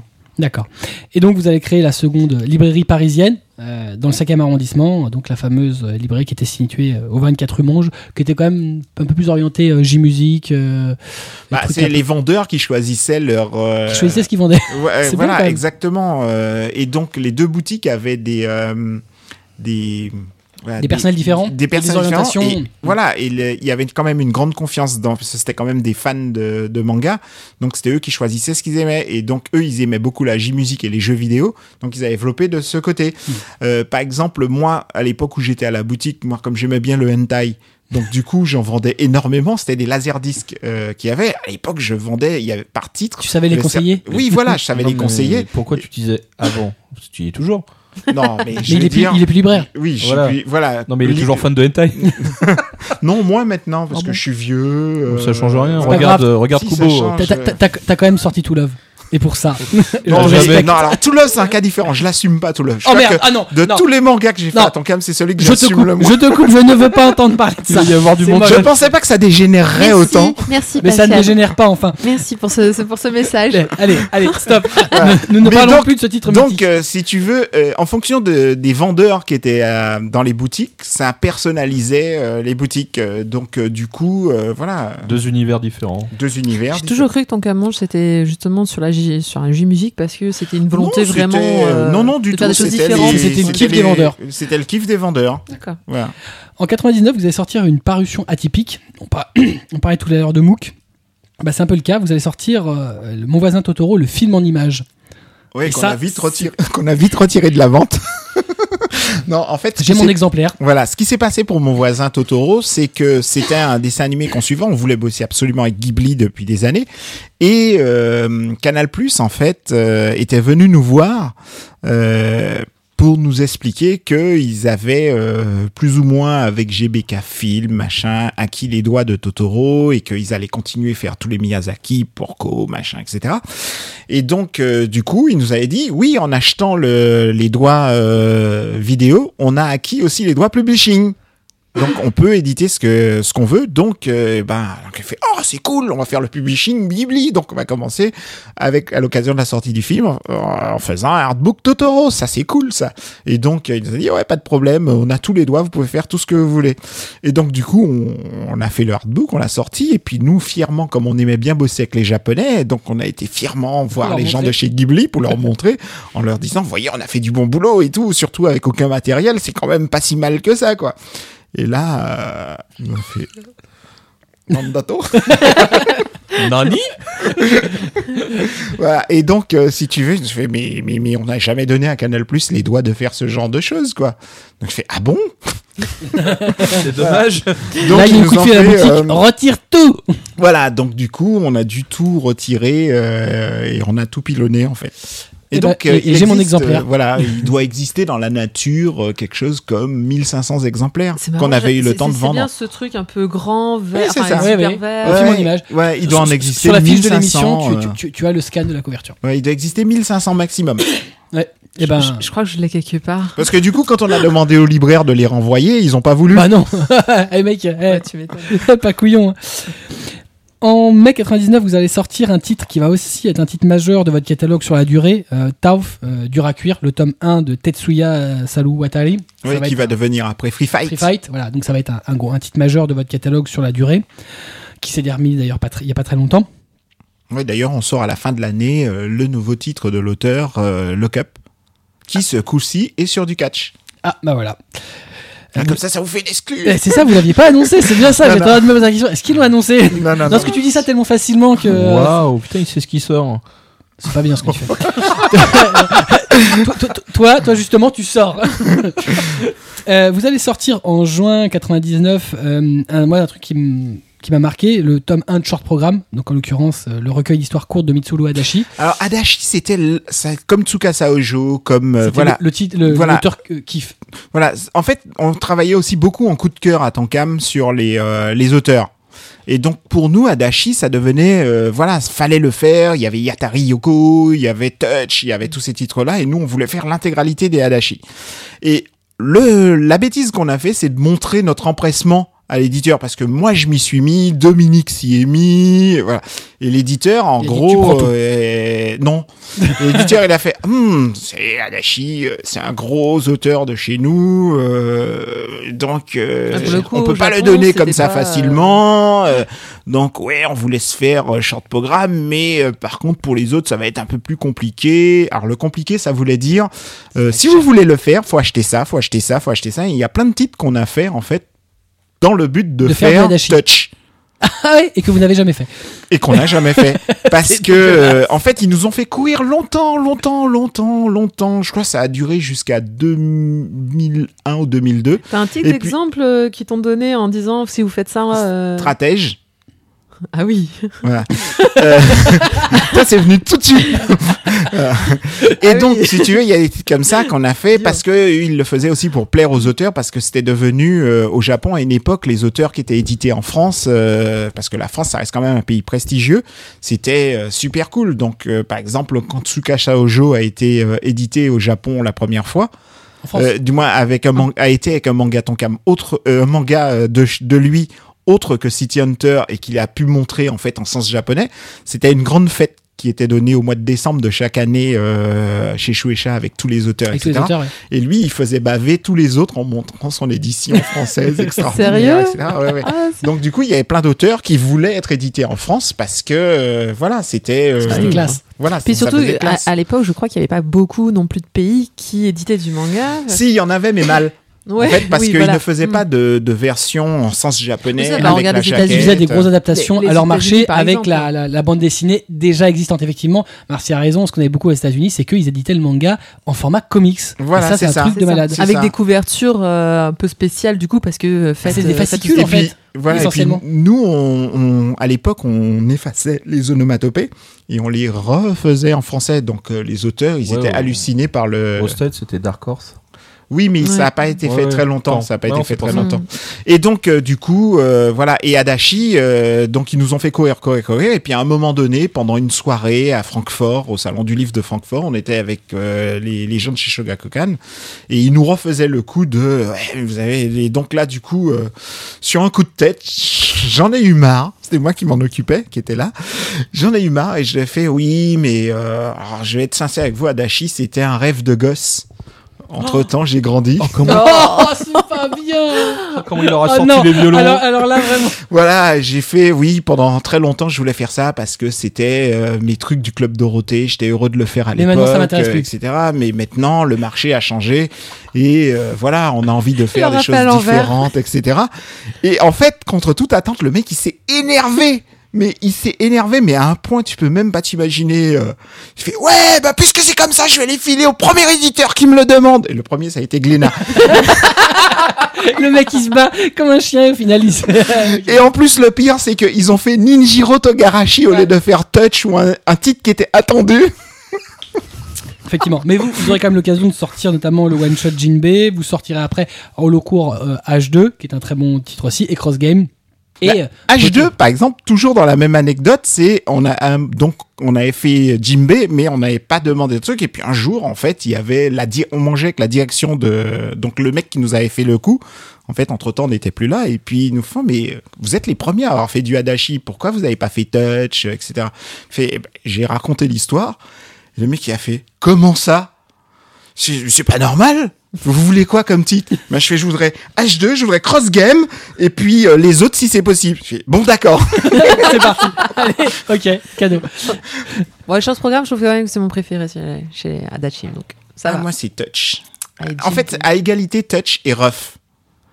Parce Ouais. que Ruff, je trouve ça extraordinaire, le concept. aussi, aussi chez Gleda. Oui, aussi chez Mais en Ouais, fait, les deux que je voulais le plus faire sont Mais chez Glénat. Yatari Ryoko est pas sorti? Non, non, non, parce que du coup, entre-temps, la mode était passée, euh, ça a décliné. Et euh, aujourd'hui, c'est voilà. catastrophique en termes de vente. Mais Non, bah, ça vous empêche pas de sortir des Adachi. On a vendu le, le premier H2, on a dû en vendre 7 ou 8 000 du numéro 1 de, du premier H2, Mais aujourd'hui, c'est plus le cas. et, et, et qui bizarrement, en fait, est le Adachi le plus vendu. Mais c'est un un- une Voilà. très bonne série H2. voilà, le numéro 1 Ah, de mais Adachi H2, est gé- est c'est le génial. Adachi qui a été le plus vendu, ce qui est assez bizarre. Et euh, en fait, euh, en fait, Adachi a son public aujourd'hui. Mm. C'est-à-dire que le public de Adachi, c'est 3500 personnes pile. Donc c'est la fin de, Ah, il- de, de H2. 501, Et quand on a fait euh, Cross Game. Cross Game, euh, ainsi que euh, les deux autres qui sont sortis derrière, c'est-à-dire euh, Les récents, ouais, Q&A, euh, oui, et et- Idol A, qui, qui n'a qu'un seul volume. 3500. Donc 3500, à, à une époque c'était faible, aujourd'hui c'est un marché normal. Ah, c'est c'est moyen. 3005, c'est moyen quand même.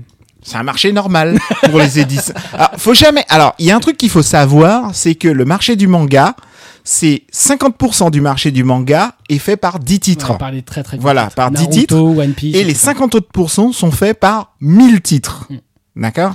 Et donc, ces 1000 titres, il y a quelques années, la moyenne de vente de ces 1000 titres, c'était à peu près 8000, 6 8000. Aujourd'hui, on est plus dans du 3 4000 6000 quand t'as de la chance. Et puis après, t'as des exceptions, des, des titres que tu vas placer avec un marketing de ouf au rouleau compresseur et tu vas réussir à faire du 20 000 dessus. Puis quand t'as vraiment beaucoup de chance, tu feras du 40 000, etc. Mais on n'arrive plus à atteindre des chiffres comme avant avec du Tsubasa Chronicle, avec du Fairy Tail, etc. Ça devient quand même beaucoup plus dur Ouais. sur le marché aujourd'hui. plus dur à s'imposer.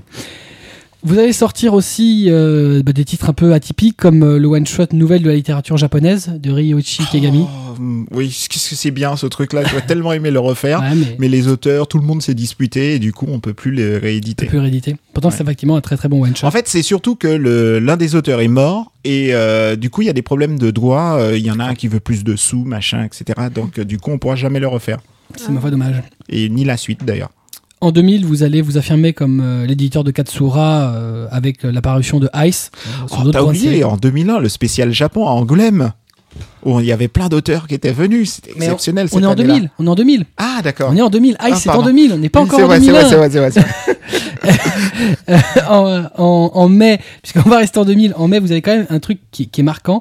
Euh, vous allez paraître le pro- faire paraître le premier yaoi du marché. Aujourd'hui, on parle de Boys Love euh, avec Zetsuai 1989, le tome 1 de Ouais, Minami Osaki. ouais. Un titre qui était très demandé. Alors, chaque personne avait une raison différente de faire ce manga. Il y avait euh, une catégorie, c'est parce que c'était justement un manga atypique. Moi, par exemple, c'est parce que l'auteur, je la trouvais super bonne. Pardon, je la trouvais super jolie. C'est celle qui a fini en hôpital psychiatrique, c'est ça? Oui, oui, oui. D'accord. Mais elle Après t'avoir vu, ce moment. peut-être. Elle fait un truc en ce moment. Et donc, la petite anecdote sur ce, sur ce bouquin, c'est qu'à l'époque, ça sortait sur la collection Yaoi. Et on s'était fait engueuler par l'éditeur parce que c'était insultant de, de mettre Yaoi parce que au Japon, Yaoi, le terme Yaoi, euh, c'était pour les fanzines. Exact. Voilà, ouais, c'était les, c'était euh, c'était voilà, c'était voilà, c'était aux comiquettes, les petites nanas qui faisaient des fanzines appelaient ça des yaoi. Et donc du coup, c'est pour ça que en fait le ça s'appelle chez nous le boys love parce qu'il nous a fait ouais, le vrai terme c'est boys love. Je sais que vous les français, vous aimez les termes un peu exotiques et que les trucs en anglais vous aimez pas, mais il y a le boys love et le ladies comics, ça s'appelle comme ça, point. Ça, c'est carré. En juillet 2000, vous allez paraître euh, le volume 1 de Kimengumi de Motoei Shinzawa. On ne sait pas forcément, mais euh, la série originale du, du collège Fufufu, le manga, euh, est paru chez vous. bon, c'est maintenant plus au catalogue, mais oui, parce qu'en en fait, c'est un bouquin qu'on a beaucoup vendu, bizarrement. Mais le, le, le paradoxe de ce titre, c'est qu'il avait créé beaucoup de polémiques. Donc, les six premiers volumes du manga, donc, étaient adaptés. Donc, on en avait vendu une pelletée, hein, parce que c'est un bouquin, on, doit, on devait à l'époque avoisiner les euh, 18-20 000 euh, avec ce bouquin. Et à partir du numéro 6, euh, l'adaptateur en a eu marre, et il a fait on le sort tel quel, à la japonaise, freestyle. donc euh, Et s- sans en fait, à partir du numéro 7, voilà, ça a été sorti tel quel, euh, voilà, sans aucune adaptation, euh, limite traduction brute. Et euh, bah, en fait, du coup, à partir du numéro 8, le bouquin s'est pété la gueule au niveau des ventres. Euh, voilà. Attends, tu veux dire que de 1 à 6, avec les blagues pourraves et le fait de dire Richard Virenque et puis euh, de Ouais, mettre aussi Laurie, très, très ça bien. fonctionnait. Bah, Mais on n'a oui. pas dû lire la même chose. Mais- C'est pas possible. Alors, il faut savoir une chose, c'est que tu as deux catégories de lecteurs. Tu as des titres qui sont achetés par des fans de manga pur et dur, et tu as des, des titres pour le grand public. qui étaient plus grand public. Nous, on n'en faisait pas un milliard de titres grand public, mais Kimangumi tombe dans la catégorie. T'as pas dû voir la version française, parce que la version française, c'était Maman les petits bateaux qui Oui, flottent si, sur si, l'eau, euh, ont-ils des ailes, tu vois Oh, j'ai plus une seule lampe dans mon corps. Voilà, exactement. Donc la version française était déjà bien gratinée. Ouais. Et euh, adapter euh, ce manga en, en français, tu pouvais pas faire autrement parce que sinon tu te serais retrouvé avec euh, des, des noms qui sont pas. Ah bah des chanteurs japonais, Voilà, des, des- des- sportifs Voilà, choses- des ça n'avait pas. aucun intérêt. C'est le problème que j'ai aujourd'hui avec un titre. D'ailleurs, c'est marrant, en parlant d'adaptation, je, je me souviens d'un truc, ce que vous faisiez, ça c'est un truc qui me marquait, c'est que dans le tome 1 de Video Girl, alors je sais pas si c'est le cas dans les éditions ré- euh, récentes, les magazines qu'il y avait sur les, les tables euh, dans le manga, vous aviez substitué par des numéros de Tsunami. Oui, oui, oui, effectivement. On l'a fait parfois. Mais en fait, le Video Girl, il y a eu trois versions différentes. En fait, il y a plusieurs mangas qu'on a fait où il y a des éditions différentes parce que les adaptateurs, selon les adaptateurs, à l'époque, en fait, on donnait beaucoup d'importance aux adaptateurs et selon les adaptateurs, les traductions n'étaient pas les mêmes. Et euh, le premier adaptateur de Video Girl était parti du principe que Video Girl, on s'adressait à des adolescents, donc fallait une adaptation qui soit à destination des adolescents. Alors que quand on a fait la version Deluxe, euh, l'adaptateur nous a expliqué que lui préférait adapter comme en japonais et en japonais ça s'adresse à des enfants qui ont à peu près 12-13 ans. Et donc quand on lit les deux, euh, le niveau d'âge est euh, voilà est très très différent entre les deux et l'adaptation est vraiment vraiment très très différente. Voilà. Euh, en le, Kima- le Kimengumi. D'où le Kimengumi. Oui, tu voulais terminer sur Kimengumi peut-être Non, je veux juste te dire que y Ça avait fait pas, mal hein, quand Il n'y avait même. pas que du, du magazine de presse imprimé, ils avaient même changé les éditions de l'éditeur japonais, ils avaient mis l'enseigne Tonkam sur Ah, les c'est gros possible, éditeurs. Oui oui oui. à Les on escrocs. Exactement, Euh, ah oui. Oh, tu sais, on a fait plein de trucs comme ça. Dans Fushigi Yugi, il y avait la petite blague qu'on avait gardée aussi où euh, elle se réveille après un s'est évanoui et elle fait euh, il y a un serviteur qui arrive. euh, il- Qu'est-ce qui vous ferait plaisir, mademoiselle Miyaka? Et là, elle se lève et fait un Mars, euh, un Raider, euh, un Utz. Ok, effectivement. Ça, ça passerait moins bien aujourd'hui, ce genre de truc. Oui, voilà, exactement. Mais et ceci dit, aujourd'hui, on donne moins d'importance aussi euh, aux adaptateurs dans les mangas parce que le marché a changé. Il y a de moins en moins d'adaptateurs. Souvent, c'est le de- traducteur qui fait le. Voilà, le exactement. Tu as et puis surtout, tu vas pas payer euh, 1000 euros un mec pour adapter un manga. Alors qu'à l'époque, ça se faisait. Tu pouvais payer très très cher un adaptateur. Alors qu'aujourd'hui, euh, le mec en plus, il est payé pas cher parce que faut savoir que une traduction, c'est à peu près dans les 400 euros. 400 et quelques, et une adaptation, c'est dans les 400 et quelques. Donc, si tu fais traduction-adaptation, tu vas gagner à peu près euh, 800-900 euros.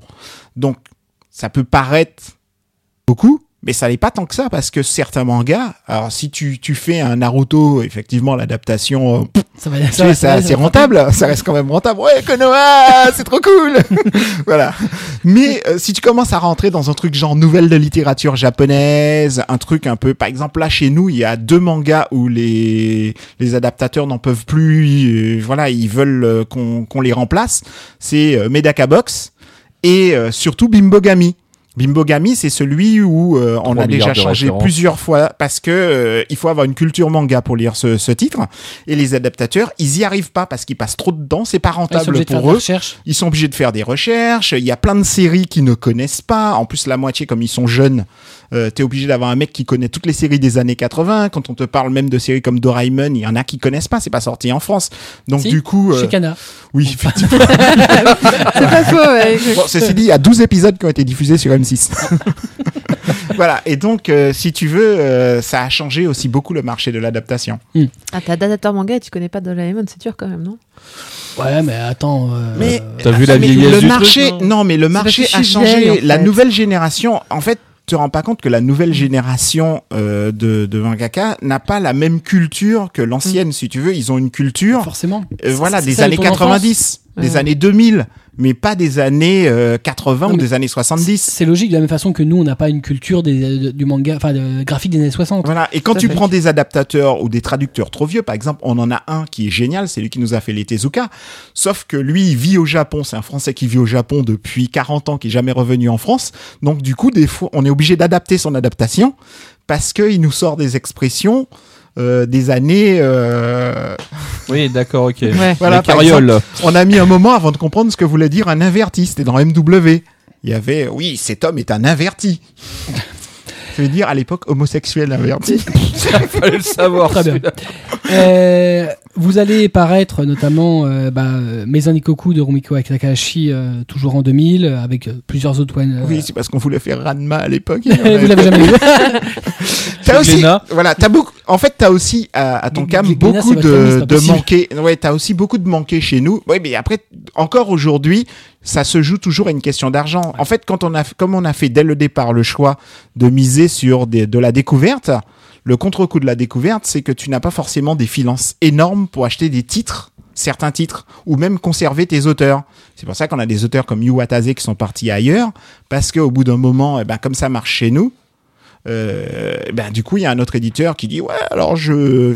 Poker 25 000 Tapis. voilà, et tu as ça souvent, et tu as des fois où on peut pas tenir, et des fois quand on le fait, on se saigne. Tu prends par exemple Helsing, quand on a fait Helsing, Helsing, on avait eu le titre pour Kutchi, pour 1500 euh, exemplaires de vente. Donc on était parti du principe, c'était petite vente Helsing. Sauf que Helsing, on en a vendu des tonneaux. Et puis en plus, c'est l'époque où GFK, le dieu GFK est arrivé. Alors du dieu GFK, c'est le truc qui fait du mal au manga. C'est le truc où chaque semaine, on va regarder combien de combien les libraires ont vendu de mangas et on décide, ben ce manga, eh ben sa vie est morte, on le met pas en rayon parce que euh, voilà, etc. Et c'est pour ça que tu as plein de mangas que tu ne trouves plus aujourd'hui. Et donc, euh, et ben, les autres éditeurs ont vu ce que ça faisait et donc forcément, euh, ils ont fait, oh, on le veut. Euh, Et donc du coup, les enchères sont montées, montées, montées et on l'a eu pour 12 000 exemplaires de vente. On a payé pour 12 000 exemplaires euh, de vente pour, pour un titre où le premier, on avait fait 1500 quoi. Non, mais c'est assez le- salaud de, de le voir marché les, a les- beaucoup les auteurs changé. partir alors que c'est quand même eux vous le qui marché encore lancés, quoi. a beaucoup changé aujourd'hui par rapport à avant parce qu'avant en fait on arrivait à avoir des licences pour pas beaucoup.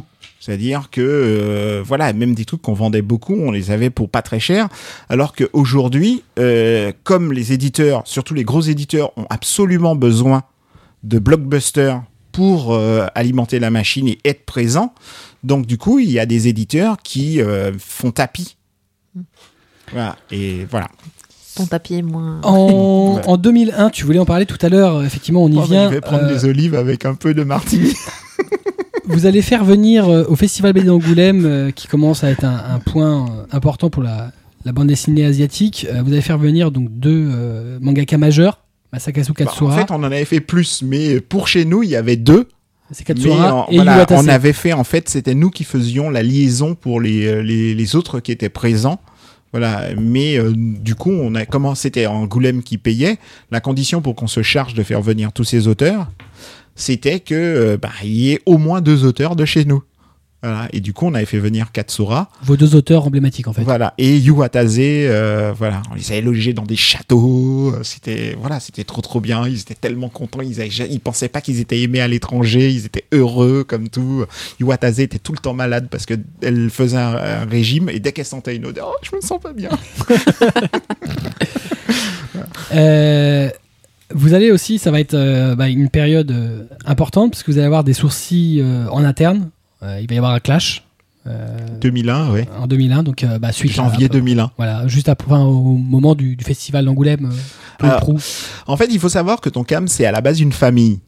En Mm. fait, c'est le, le, le, le- à l'époque, le vrai patron de ton cam, c'était le père qui a eu deux filles.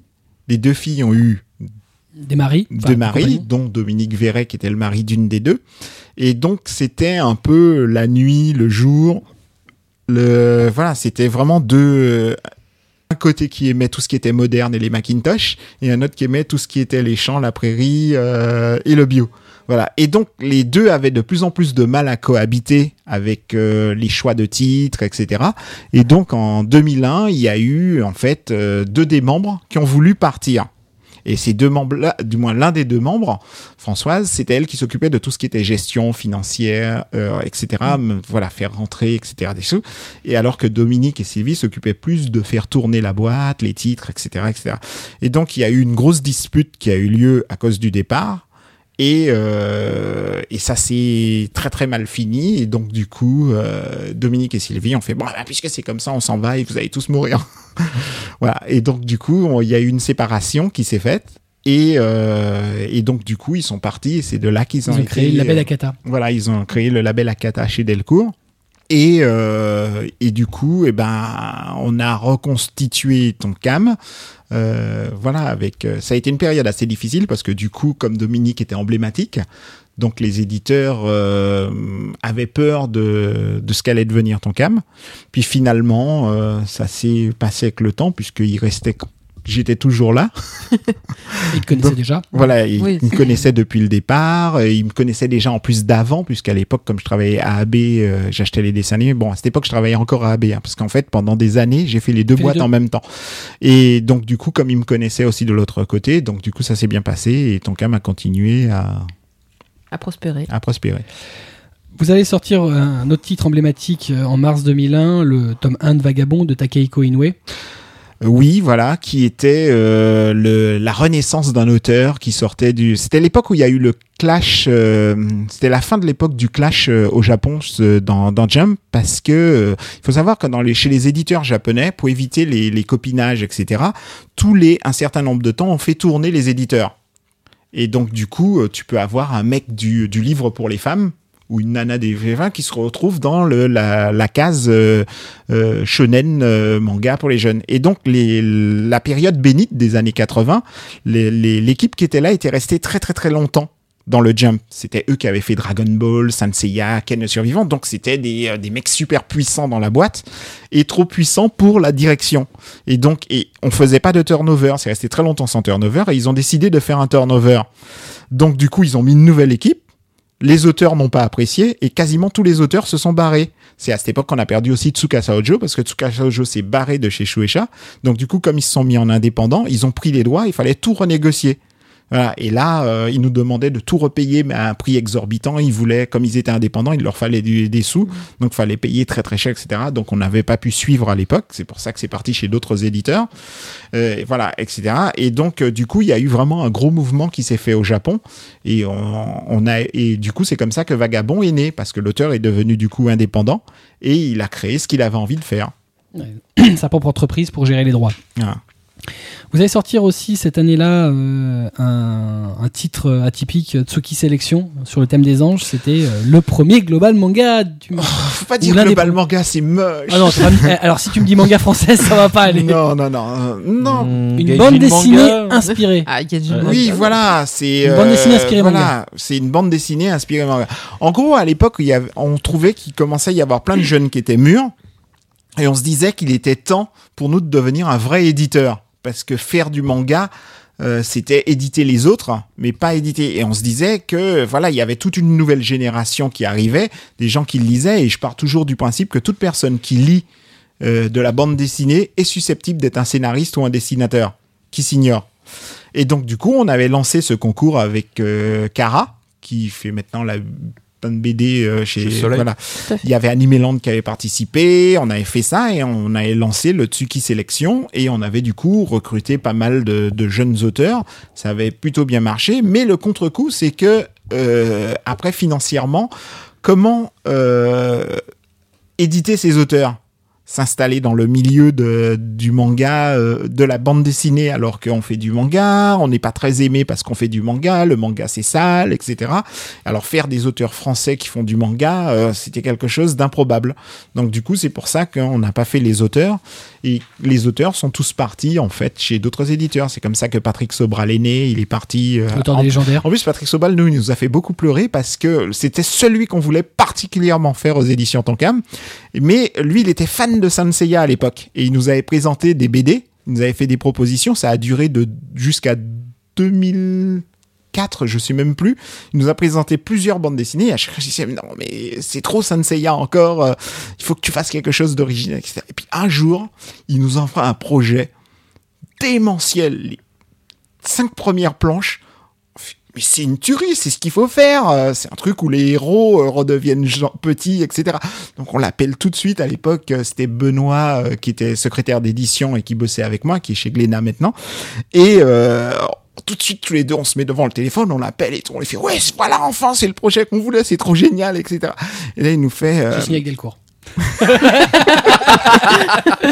Il nous fait ouais mais comme vous nous avez comme vous m'avez refusé plusieurs projets je savais pas si ça vous aurait intéressé donc j'ai voulu voir j'ai envoyé à, d'autres éditeurs et le premier éditeur qui l'a reçu m'a tout de suite appelé et donc du coup euh, j'ai rendez-vous avec eux euh, la semaine prochaine euh, voilà et donc on lui a fait bon bah, vas-y parce que de toutes les façons on pourra jamais te proposer ce qu'ils vont te proposer donc euh, et puis si ça marche tant mieux pour toi ton avenir est assuré et puis finalement tu vois Voilà.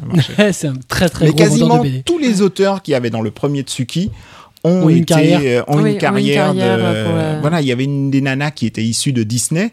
Elle, elle bosse au Japon et s'est mariée avec un patron de boîte de dessin animé, etc. Euh, elle fait du dessin animé maintenant. Euh, Et Donc, ce, ce recueil Tsuki, il y en avait eu deux. Oui, il y en avait eu deux. Les Il y anges, a et- les les anges, anges et les dragons. Voilà, les anges et les dragons. ouais. Voilà. Et on devait faire un troisième, mais euh, comme on commençait à perdre nos auteurs, etc., on s'est dit, ouais, mais ça sert à rien de Si créer les pour auteurs les changent autres. tout le temps. Non, mais c'est surtout, ça sert à rien de créer pour que, Oui, pour que d'autres les à manger aux Ouais. autres. on l'a fait quand même beaucoup. On l'a fait quand même avec Iwatase, on l'a fait avec Clamp. euh, l'éditeur qui alimente tout le monde. En 2002, vous allez aussi paraître euh, le premier euh, euh, titre de luxe du marché, ce qu'on appelle les Kazenban euh, de Video Girl. Donc la première édition grand format, réédition ça grand restait format. toujours dans l'idée de faire découvrir des choses qui viennent du Japon. Et donc, pour nous, voilà, c'était les, faire l'édition de luxe. Mm. Et on avait déjà fait des éditions perfectes. Et donc, faire l'édition de luxe, c'était pour nous quelque chose d'extraordinaire. Alors, petite précision, c'est que l'édition de luxe, ça avait plutôt pas mal marché. Et du coup, euh, tous les éditeurs ont repris l'édition de luxe, mais en faisant des éditions perfectes qui faisaient passer pour des éditions de luxe. Ah, c'est effectivement, c'est euh, l'édition de Tokam, c'était du hardcover avec voilà, euh, exactement. couverture euh, amovible. Jaquette, etc. Superbe, donc évidemment nouvelles illustrations. C'était pas, on a beaucoup de luxe, enfin entre guillemets de luxe aujourd'hui, avec des couvertures souples. Voilà, exactement. légèrement différent effectivement. Donc le Qui Perfect, par tout. exemple, Maison Ikoku, c'était. euh, Oui, la première édition, c'était voilà. du Perfect. Par exemple, le Dragon Ball Deluxe, c'est du Oui. Perfect. Mm. Le Monster, le Death Note Deluxe, c'est des Perfect, en fait, en réalité. Mm. Mais Les, les Death Note, c'est un titre qui existe, enfin celui-là n'existe pas au Japon. C'est une euh, production. l'édition noire, Celle-ci, ouais, c'est une l'édition une- encre noire, ouais, L'édition, Black c'est- Edition. la Black, Black Edition. T'as- les mains dégueulasses quand t'as fini de lire. Je l'ai pas dit, hein. je l'ai dit directement. avec- C'est euh, hard. Non, Je l'ai attendu longtemps, cette édition. Et t'aurais pas dû. t'aurais pas dû. Euh, cette année-là, vous allez avoir. Enfin, là, c'est un peu moins joyeux. Euh, vous allez euh, éditer le premier tome des enquêtes de Kindaichi de Fumiya Sato et euh, Yosaburo Kanari. Euh, et bon, c'est pas un titre qui va avoir un grand succès. Mais qu'on voulait vraiment faire parce que c'était le titre qui avait donné naissance à hum, Détective Conan. ouais, qui est Et carton. pour nous, voilà, fallait euh, que la, la genèse de Détective Conan, ce qui avait donné naissance à Détective Conan, existe en France. Et donc, du coup, euh, on commençait à travailler avec Kodansha. Et donc, pour nous, ça te paraissait comme une évidence de faire ça comme premier titre. C'était euh, votre premier titre chez Kodansha. Voilà, c'était notre premier titre. En fait, on avait fait des dessins animés Kodansha, mais on n'avait jamais fait de manga Kodansha. Euh, On a toujours été très maqués Shueisha, donc... euh, Ouais, c'est vrai que vous avez, coup, vous avez fait euh, beaucoup de, de titres de Shueisha. Euh, malheureusement, la série va se terminer au tome 22, ce qui est à peu près deux tomes avant la fin de souvenir. Oui, on a même fait une nouvelle édition, on a tout Oui, réédité avec avec, de nouvelles nouvelles jaquettes, etc. Parce qu'en fait, on faisait beaucoup d'efforts pour l'éditeur, entre autres pour travailler avec l'éditeur, parce que en fait, la personne qui nous avait donné ce titre, avec qui on a commencé à travailler, n'est pas restée très longtemps dans ce secteur, parce que comme elle était très très douée, elle a été mutée aux États-Unis. Donc ils ont mis une autre personne, et c'était quelqu'un qui était très élitiste. Donc il y avait plein d'éditeurs qui français qui l'avaient banni. Et il voulait plus travailler, euh, il les avait blacklistés et lui, il y avait qu'un éditeur qui comptait pour lui, c'était Pika, c'était le plus beau, c'était le plus génial, etc. Donc il voulait travailler que avec Pika. Et donc du coup, on a essayé de, de, de lui plaire en faisant plein, plein, plein, plein de choses. Il n'a pas voulu. Et euh, en interne, Kindaichi commençait à devenir un titre lourd à porter. Parce que ce n'était pas parce que ça se vendait pas beaucoup, c'était parce que ça devenait euh, le truc du euh, ouais ton truc là qui se vend pas. euh. Et Voilà. il n'y a pas eu Si les deux veux, derniers au bout d'un moment, quand t'entends tous les jours des blagues Ouais. sur euh, les le fait que, que Kindaichi ne se vend pas, au bout d'un moment, c'est c'est comme un, un truc où on te met des pierres dans le dos chaque jour, une pierre dans le sac. Et au bout d'un moment, en fait, euh, j'en ai eu marre. J'ai réuni tous les gens de la boîte et j'ai fait un vote à main levée. On l'arrête ou on continue? À, à deux tomes de la fin? Oui. Mais non, parce que je voulais mettre tout le monde devant, euh, voilà, je voulais Devant que les ça soit responsabilités. les responsabilités, que ça soit Ah oui, une, euh, Ah, si- S'il y avait une décision, quelle qu'elle soit, elle soit collégiale. voilà, qu'elle soit collégiale. Il y a eu combien de pour contre les... Euh, Il y a eu deux pour, je crois, et euh, je pense qu'on devait être 7 ou 8 contre. Il y avait 7 ou 8 contre, puisque les deux pour, c'était euh, Sébastien Agoguet et moi. Mhm. Et euh, tous les autres étaient contre. Donc, euh, du coup, on était trop en minorité pour continuer. Donc, Ouais. Donc il n'y avait pas de discussion possible. Ouais. Et donc malheureusement, bah, ça va. euh, les votes, euh, j'ai perdu beaucoup de votes. La démocratie, c'est mal. voilà, c'est pas tout le temps bien la démocratie. Ça, Ça- s'appelle Magnolia aussi.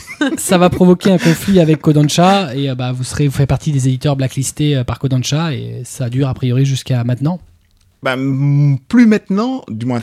Normalement, on va reprendre à nouveau avec Kodansha, puisque comme aujourd'hui, on est euh, vraiment intégré dès le cours. Donc à partir de maintenant, comme on est euh, intégré dès le cours, du coup, on va recommencer à travailler avec Kodansha. Donc il y a des titres que vous visez. Ouais, grave. Très bien. En 2003, vous allez euh, faire paraître un titre qui s'est terminé il n'y a pas très longtemps, qui a été un titre majeur très longtemps chez vous, le tome 1 de Gantz de Hiroya Oku, qui aura été très longtemps un titre emblématique de Tonkam. Euh, le mois suivant, Qui on- n'a pas cartonné dès le départ, hein, Ouais, qu'on se le dise. Hein. qui a, qui a commencé à fonctionner avec quoi La sortie de l'animé? Non, même pas. En fait, c'est. euh, je pense que ça a vraiment commencé à cartonner quand on est passé dans dans la vingtaine.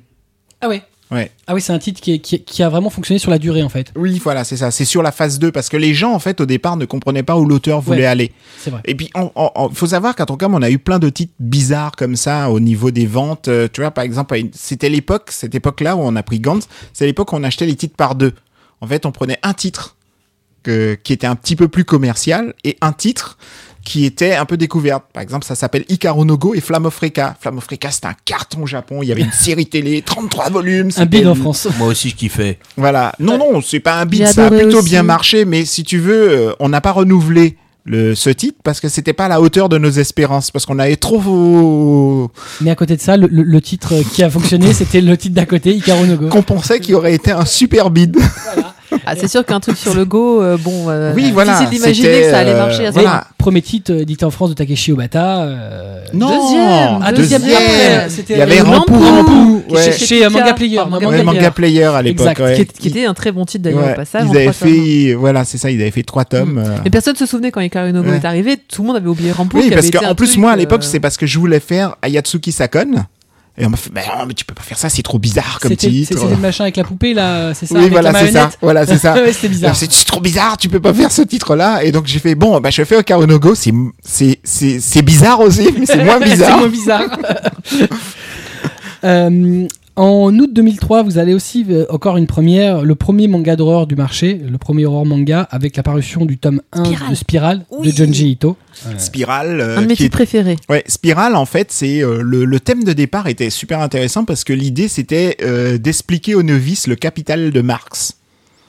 Voilà. Et en fait, c'est une. euh, C'est une allégorie voilà, c'est ça, une, une sorte d'adaptation, etc. D'ailleurs, dans l'édition de luxe, on a mis le Il y a une, il y a l'interview. une interview d'un Voilà. économiste de souvenirs Voilà, c'est un un professeur. ancien, ouais, économiste Je l'aurais et pensé pour ancien la- la diplomate. ancien diplomate, absolument. Voilà, qui explique justement. Il y a la ville sans rue, je crois. Enfin, je m'en souviens le titre, j'ai un petit doute là, Oui, euh, Qui, qui explique beaucoup mieux ce. ce Voilà. ça. Et euh, Junji Ito, il est à fond là-dedans. Et effectivement, c'est vrai que quand on lit euh, Spirale, c'est. euh, Le, le problème, c'est que pour le voir comme ça, en fait, il faut le savoir à l'avance.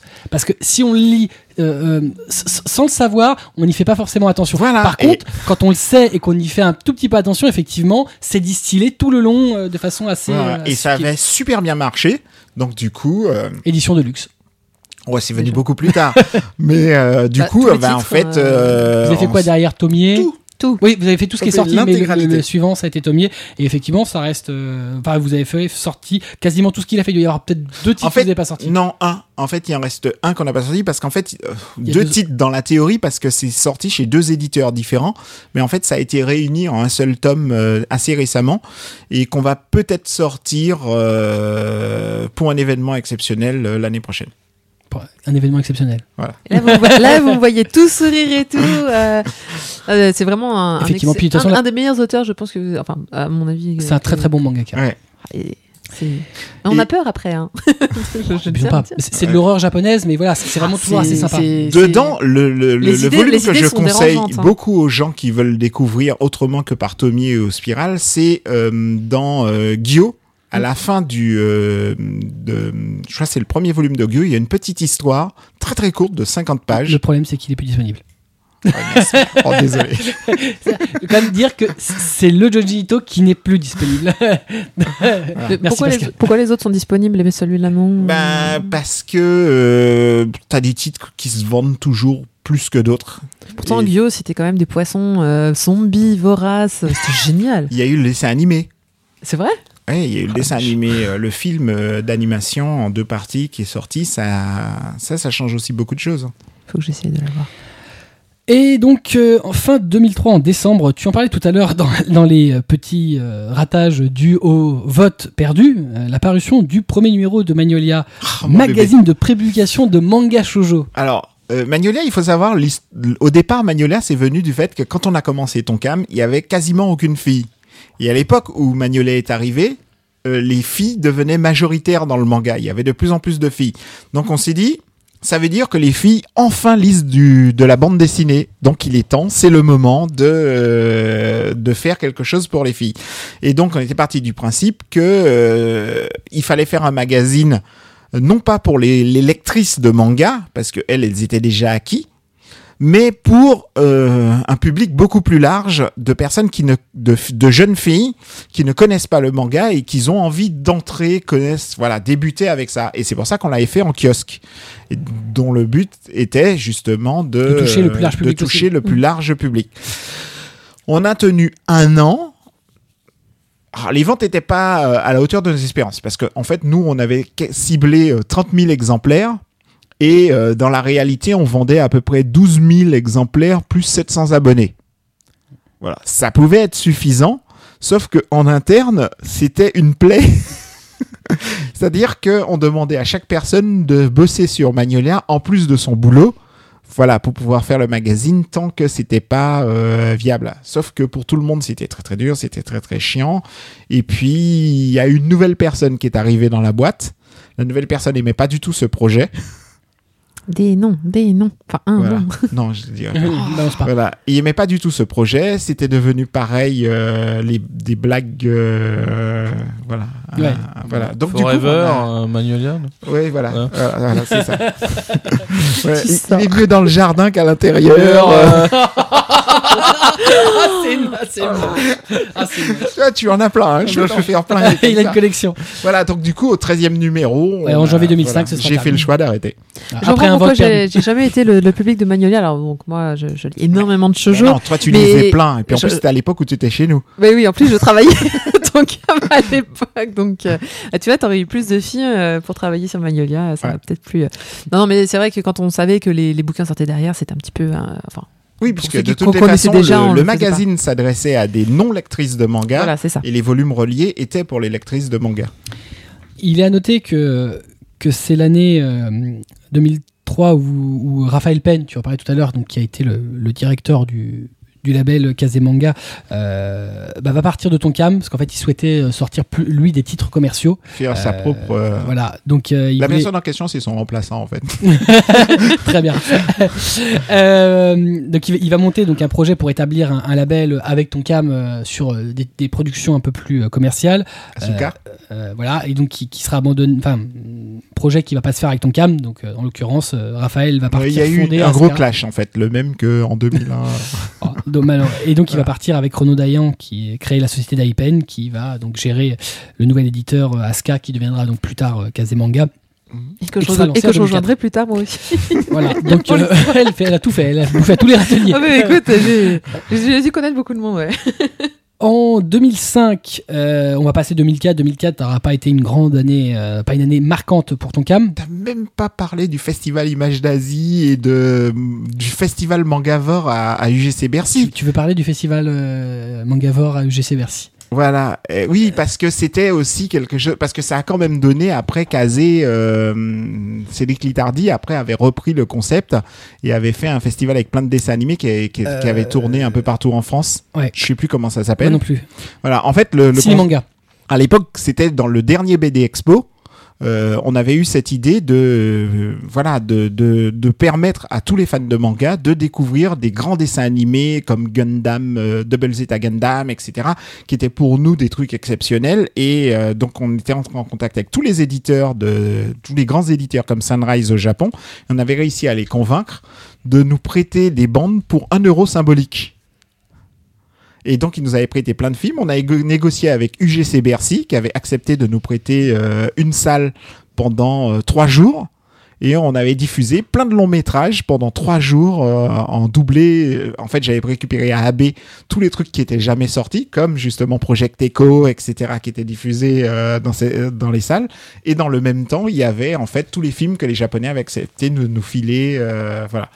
Et c'était euh, voilà. Et, et le, pour le truc, l'anecdote marrante, c'est que tous les films qui avaient été sous-titrés pendant ce truc-là, parce que notre sous-titreur à l'époque, c'était les mecs qui font Japan Expo aujourd'hui.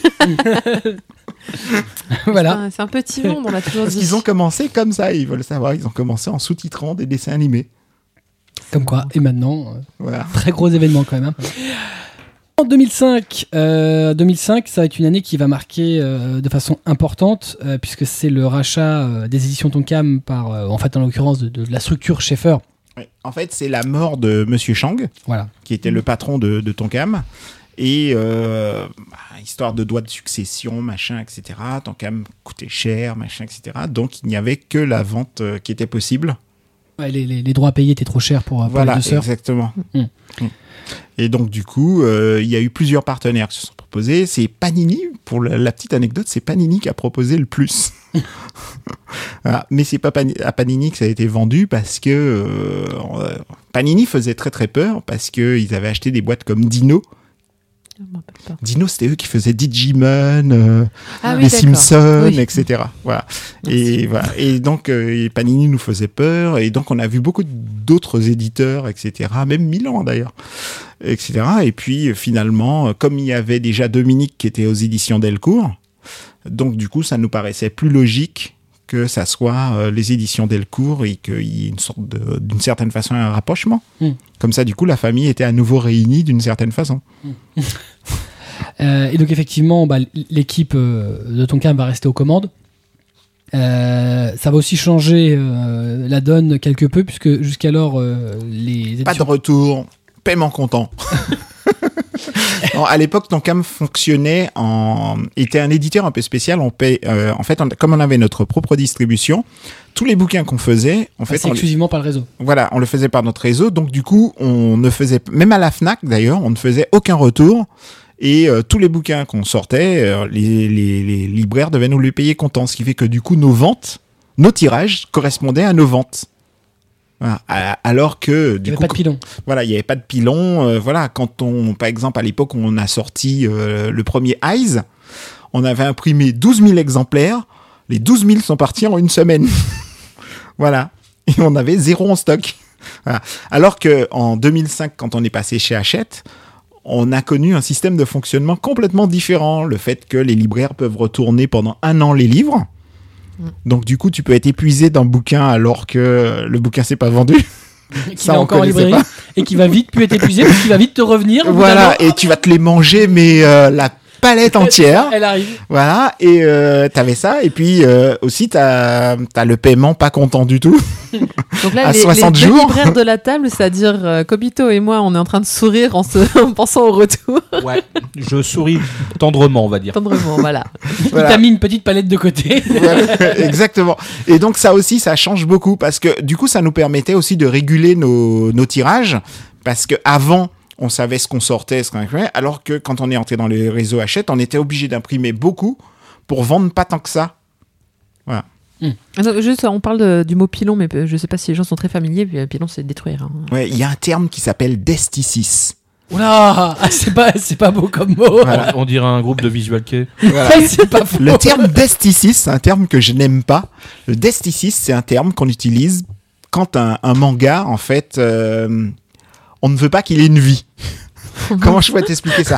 Quand il y a un titre, euh, voilà, qui se vend pas beaucoup ou que tu sais que ça va pas, en fait, tu le mets en fait en référence desticis, ça veut dire destruction systématique. Il revient. C'est-à-dire, voilà, chaque bouquin Ah oui, euh, oui, qui oui, revient, qui est vendu. Ah, c'est Desticis Nova alors. Oh destruction systématique. Desticis Nova. Ouais. Je suis pas sûr de voir la référence. Mais si, Gum Blaster. Oh là là. Très bon, très bon, très bon, très bon, Dr Jones, très très bon. Ok, très bien. Sans voix. Attention. On les perd. Bon, Excusez-moi, c'était la seule leçon. Ce sera le moment où tu vois, tu vas reprendre officiellement, parce que jusqu'alors c'était officieux, la direction éditoriale, Non, parce que je l'avais euh, depuis 2001. mais sans que ce soit, sans que le titre te soit donné. Non, du tout. C'est parce qu'en fait, je m'en étais jamais soucié.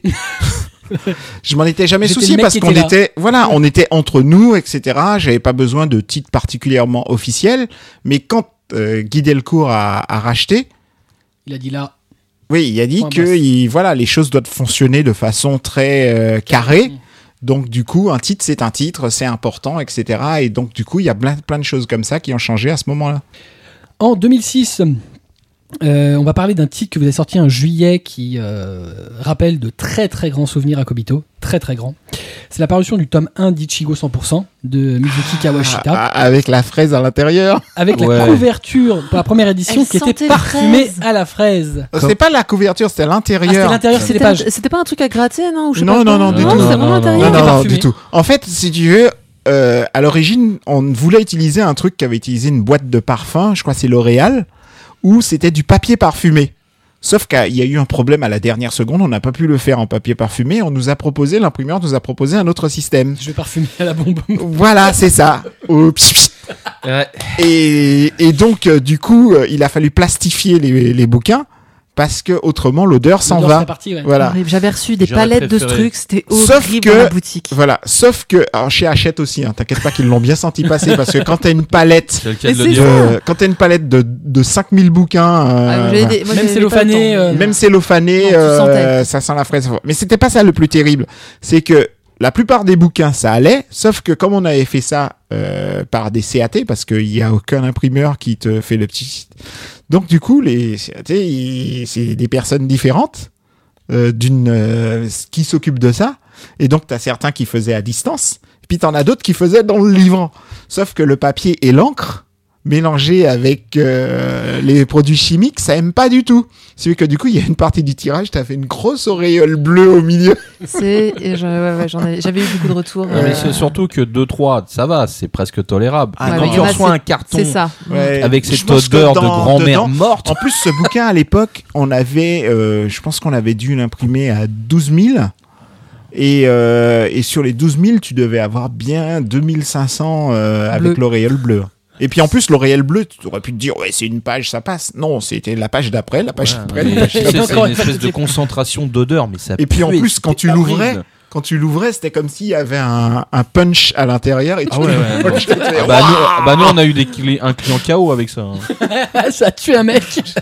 Mais ceci dit, ça faisait aussi partie de tous les trucs un peu différents Oui, qu'on oui, euh, ça je peux pas dire le contraire. Voilà, hein. on Ah restait- bah, ça fait une On anecdote en, de plus. on en hein. parle. euh, Voilà. on Et puis, faut, il faut savoir aussi que nous, à un moment donné, on s'est retrouvé face à un gros problème à Tonkam, c'est que comme il y avait de plus en plus d'éditeurs qui arrivaient, pour se démarquer, ça devenait quand même super difficile. Par exemple, on n'a pas été les premiers à faire du Ladies Comics parce qu'un éditeur, euh, pour se faire connaître, a fait du Ladies Comics. On n'a pas été les, voilà, il y a plein de genres comme ça qu'on n'a pas pu euh, faire et plein de choses. Et au bout d'un moment, c'est devenu très très dur. Et ça a été aussi une période 2004-2005. Ça a été une période aussi où on a commencé à se faire beaucoup piquer nos auteurs. C'est le cas de Death Note qui est parti chez où ils ont voulu faire un test pour voir. Euh, Shueisha n'avait jamais fait ça en fait avec un, un de nos auteurs. Ils ont voulu voir comme d'autres auteurs le faisaient avec nos auteurs. Donc ils se sont dit tiens si on le faisait nous aussi tiens donc euh, oh, Ikaru no Go ça marche bien chez Tonkam tiens si on filait Death Note à, à Kana pour voir ce qu'ils vont faire avec puis bim nous on vendait genre 20 000 Ikaru no Go Kana pff, 45 000 euh, Death Note Ouais, bah, ça, Bah, bah, bah, au revoir. Sont En- excusés, j'espère, après, non? Ça, c'est le contre-coup d'être un éditeur de découverte aussi. Oui. C'est sûr. En 2007, euh, vous allez euh, parai- faire paraître en avril euh, le premier tome de Golden Wind, qui est donc la cinquième partie de JoJo's Bizarre Adventure de Hirohiko Araki, après une parution des, euh, des, des, des volumes précédents. Mhm. Chez euh, J'ai lu manga qui avait donc euh, fermé boutique. Vous avez sorti aussi la même année d'ailleurs euh, une réédition de Dragon Quest, la quête de Dai, qui était euh, parue euh, précédemment sous le titre de Fly chez J'ai lu. Euh, et en fait, euh, pour vous, euh, Jojo, ça va être un peu une négociation avec, euh, avec l'éditeur. Bah, en fait, à l'origine, on voulait faire Jojo dans les années euh, 90. On voulait faire à l'origine Jojo, mais ça a été donné à, euh, à J'ai lu. Et donc, du coup, on n'a pas pu l'avoir. Et donc, les années ont passé, etc. J'ai lu a fait de Jojo ce qu'ils ont fait avec Jojo, jusqu'au moment où euh, J'ai lu a fermé, et ça tombait l'année de l'anniversaire de, de l'auteur. Et donc, euh, l'éditeur C'est les 20 japonais... ans de Jojo. ouais. Voilà, c'est ça. L'éditeur japonais, il fait Ouais, je sais que vous, vous êtes un éditeur particulier sur le marché, vous relevez plein de défis, vous n'hésitez pas à reprendre des bouquins que d'autres éditeurs ont déjà fait. Vous l'avez déjà fait avec Isle, voilà. Donc, est-ce que vous accepteriez de faire euh, Jojo euh, pour nous rendre service? J'ai fait, euh, voilà, moi j'aime beaucoup Jojo, donc euh, en temps normal, j'aurais dit oui tout de suite. Mais là, euh, il y a une négociation à faire parce que il y a d'autres titres chez J'ai euh, qui m'intéressent. Donc, si je peux les avoir, à ce moment-là, euh, il y a moyen de moyenner, quoi. Et donc, du coup, c'est comme ça qu'on est arrivé à récupérer Dragon Quest, Kimagure Orange Road, en plus de Jojo. Et le tout pour. Ce qui a permis de faire des éditions ensuite, enfin des secondes éditions. c'est Parce que j'ai nous- lu, j'ai lu n'était pas connu pour faire des éditions particulièrement C'est ce qui nous a permis aussi de. Euh, Alors, donc, euh, Dragon Quest avait cartonné chez nous. Et mais Jojo, au départ, quand on l'a sorti, euh, Golden Wind était en super déclin déjà chez euh, chez Gélu. C'est-à-dire que le premier le premier Jojo chez Gélu, ils en avaient vendu à l'époque. On avait regardé les chiffres, ils devaient être à peu près à 67 000 Ah oui, Oh la vache le numéro 1. Oui, mais c'était la grande époque, c'était l'époque bénite du manga. Et le dernier, ils étaient à peu près à 4200, quelque chose comme ça. Donc euh, ça fait quand Beau même déclin. euh, voilà un beau déclin. Donc nous on s'attendait pas non plus à, à faire beaucoup. Donc on a sorti le premier. Le premier on en a on a dû sur le moment en vendre à peu près 6000. Ça a tenu et puis au fur et à mesure on est arrivé dans un déclin euh, croissant. Euh, quand on est arrivé à Stone Ocean, on était euh, à 1500 et ça s'est arrêté à 1500, ça bougeait plus à, à 1500. Puis ça a tenu longtemps, donc euh, nous, euh, voilà, comme l'éditeur japonais nous, ne nous faisait pas payer beaucoup avec le MG, 1500, c'était... euh, C'était ça- rentable. Voilà, ça, rentable, ça ouais. restait... Non, c'était pas rentable, mais c'était à l'équilibre. On ne gagnait pas d'argent, mais on n'en perdait pas. Et puis on avait des titres comme Gantz, Rosario plus Vampire qui, qui pilonnaient un max. Donc du coup, ça permettait de, de faire... euh, voilà. Et puis euh, en 2013, tout a changé pour Jojo quand on a sorti Stardust Crusader et Steel Ball Run et qu'on a passé Stardust en fait en mensuel. D'un seul coup, il y a une communauté de fans qui est arrivée qui n'existait pas avant ou alors qui était invisible, mais euh, d'un seul coup, une communauté a émergé et euh, ça a commencé à grimper. Grimper, grimper, on est passé à 3000 et aujourd'hui on doit être à peu près dans les 3500, quelque chose comme ça. Ce qui est marrant parce que Jojo, enfin, il y a toujours une communauté importante sur la série. euh, Sur, enfin, je sais pas, c'est un. Même, Je- même non, moi, mais Jojo fait partie les- de ces les- titres qui sont plus connus que vendus. Oui, je suis T'as d'accord des sur titres ce comme point. ça. Nous, on en a plein, on les collectionne. Les Non, mais je suis étonné euh, qu'il y ait tout d'un coup un regain euh, sur ce titre alors que euh, Mais je- il, do- il, il aurait dû parce avoir y a une des gens qui non parce qu'il y a des oui parce qu'il y a des gens qui découvrent Jojo aujourd'hui et puis des gens aussi qui se disent c'est un titre qui existe depuis très longtemps donc on va découvrir euh, voilà. Puis en plus la façon dont on le sort nous Jojo par euh, séquence par arc fait qu'on peut rentrer dedans à tout moment alors que euh, quand on est au volume 67 euh, va rentrer dans- ce qui fait que ça fait de Jojo la série la plus longue jamais sortie en France. Euh, Combien de tomes euh, je sais Si on plus. Euh, là, combien de Oh, tomes on l'a compté il y a pas longtemps mais euh, voilà. On doit être 70 à peu près. Ouais, Parce que Conan, ils en sont à 60. Même plus que ça, je dis, je dis- crois. euh, Non, plus que ça avec que Steel ça. Ball Run. Avec Steel Ball, on doit av- avoisiner les 80. Ah ouais, donc Ouais. du coup, ça Ouais, fait parce bien que la, effectivement. la Parce fait, au Japon fait plus On, de 100 on a une quarantaine euh, euh, jusqu'à. Diamond. Ouais. Après, on doit avoir 17-17 et on doit avoir Voilà, 7 et comme en plus ouais. on, on en sort, euh, on sort les, les anciens en mensuel, donc euh, ça monte très très vite. euh, voilà. C'est bien. D'ailleurs, vous allez continuer puisque vous avez Oui, euh, Phantom c'est- en- cet été Voilà. et en- Diamond en is. Unbreakable un peu plus tard. Oui, en janvier. En janvier 2015 Oui. Donc juste après Stardust en fait. Vous Voilà. finissez En Stardust fait, et vous euh, embranchez. Voilà, c'est ça, parce que en fait, on n'en sort pas en décembre parce que c'est pas des super mois pour faire des numéros 1, etc. Et puis surtout pour un titre comme ça, mais du coup, en fait, on enclenche après en janvier. D'accord. Donc et au final, vous, aurez euh, bouclé la boucle. Voilà, le but c'est de. Euh, juste une précision, vous faites Phantom Blood, mais vous allez embrancher directement sur, sur sa suite. Oui, oui, oui, oui. ouais. Donc, Voilà, euh, on va le faire dans, dans l'ordre en fait C'est après. ça. Donc vous considérez en fait Phantom Blood et euh, euh, Battle Tendency comme euh, un, un, un, un, un bloc commun. Non, du En tout, du non, tout, en du termes tout. de sortie. Non, parce que c'est pour ça qu'il y a le break entre le, les, les Phantom Blood qui sortent de Japan Expo, donc de juillet jusqu'à octobre. Ouais. Euh, et puis après, en fait, on attend et à partir de janvier, Vous sortez euh, donc vous sortez Battle Tendency et euh, Diamond is Unbreakable? Plus tard, de Diamond, on finit d'abord le Battle Tendency. D'accord. Et après Diamond. Voilà, ok. c'est ça. D'accord. J'avais pas compris ça. Oui, parce que deux, déjà deux JoJo à acheter en un mois, c'est déjà pas mal. On va pas Bah. Pousser les gens à en prendre trois. C'est le cas aujourd'hui. Enfin. Non, oui, oui, pour l'instant, il y en a deux. Pour il y a Mais deux. trois, ça, je pense que Ouais. trois, ça va commencer à être un peu étouffant. Enfin non d'ailleurs il n'y a pas il y a pas pas trois pas deux par mois puisque euh, Oui, il y a, Steel euh, Run est bimestriel. Voilà, c'est ça. En 2010, euh, bah, la mauvaise nouvelle, en avril, euh, le 30 avril précisément, euh, la librairie euh, mythique, à partir d'où tout est parti à la rue Keller, euh, bah, va faire euh, ferme. Euh, c'est un Ah, déchirement que vous allez faire. Ben, en fait, comme on s'en occupait, à partir du moment où on a été racheté, euh, la boutique n'était plus une priorité. Parce que on devenait, en entrant chez, dans le groupe Delcourt, on devenait un éditeur à part entière. Donc, du coup, comme on pouvait plus s'en occuper, la boutique, elle euh, vivait comme elle pouvait vivre. Et puis, au bout d'un moment, la décision a été prise de clac. De fermer. Voilà. Il y avait aussi une belle augmentation de loyer, a priori.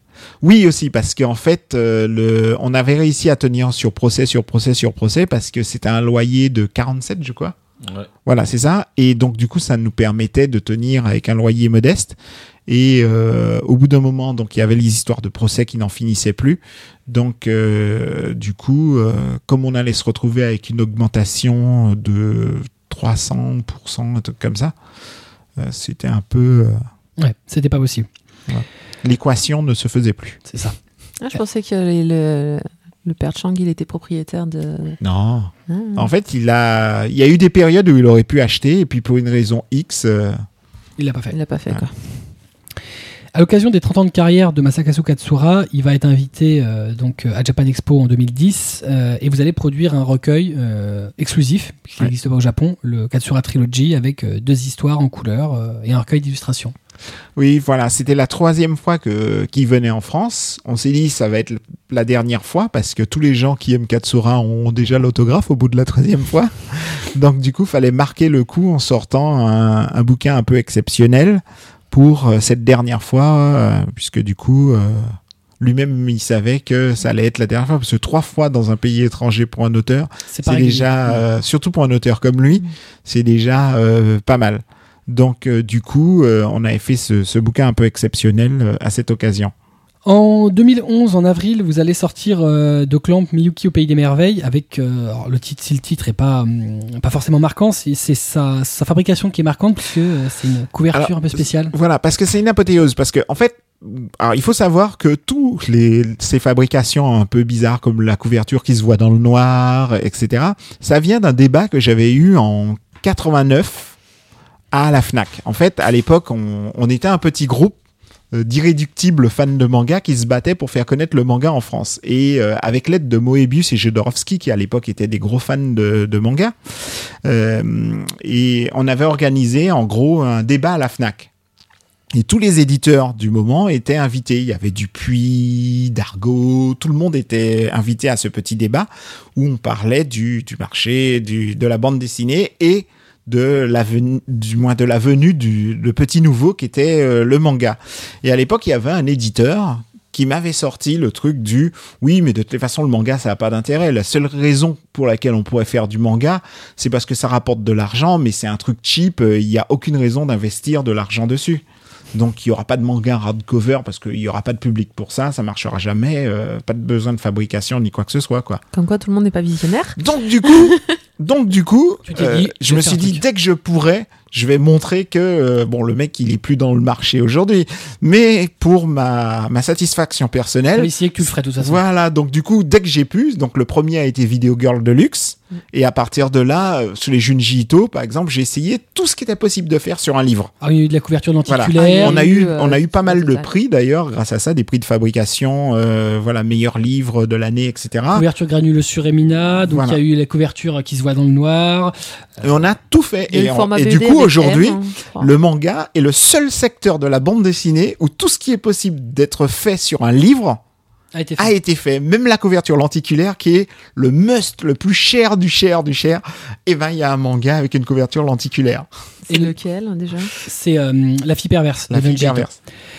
Euh, et donc on disait Miyuki donc va avoir lui euh, le fait Voilà, d'être en le- hardcover voilà, aimanté. parce que ça c'est le truc qui coûte euh, aussi très très cher. On a été le fabriquer en Chine parce qu'il y avait, en fait, il y avait pas vraiment de fabricant en France pour ça, et euh, ça a été très très compliqué, des plans, etc. Et c'est un, un triptyque qui se rabat, c'est fait en fait surtout pour les livres euh, secrets, etc. Les livres où on écrit soi-même ses histoires, et du coup euh, ça se ferme avec un aimant au bout, et voilà, ça c'était le must du must. euh, voilà, et mon travail était atteint. Mon but était atteint. Je en train de me penser, il y avait aussi les couvertures euh, Fushigi Yogi, euh, première édition, qui était, euh, je sais pas quel papier c'était, avait été utilisé euh, ah pour.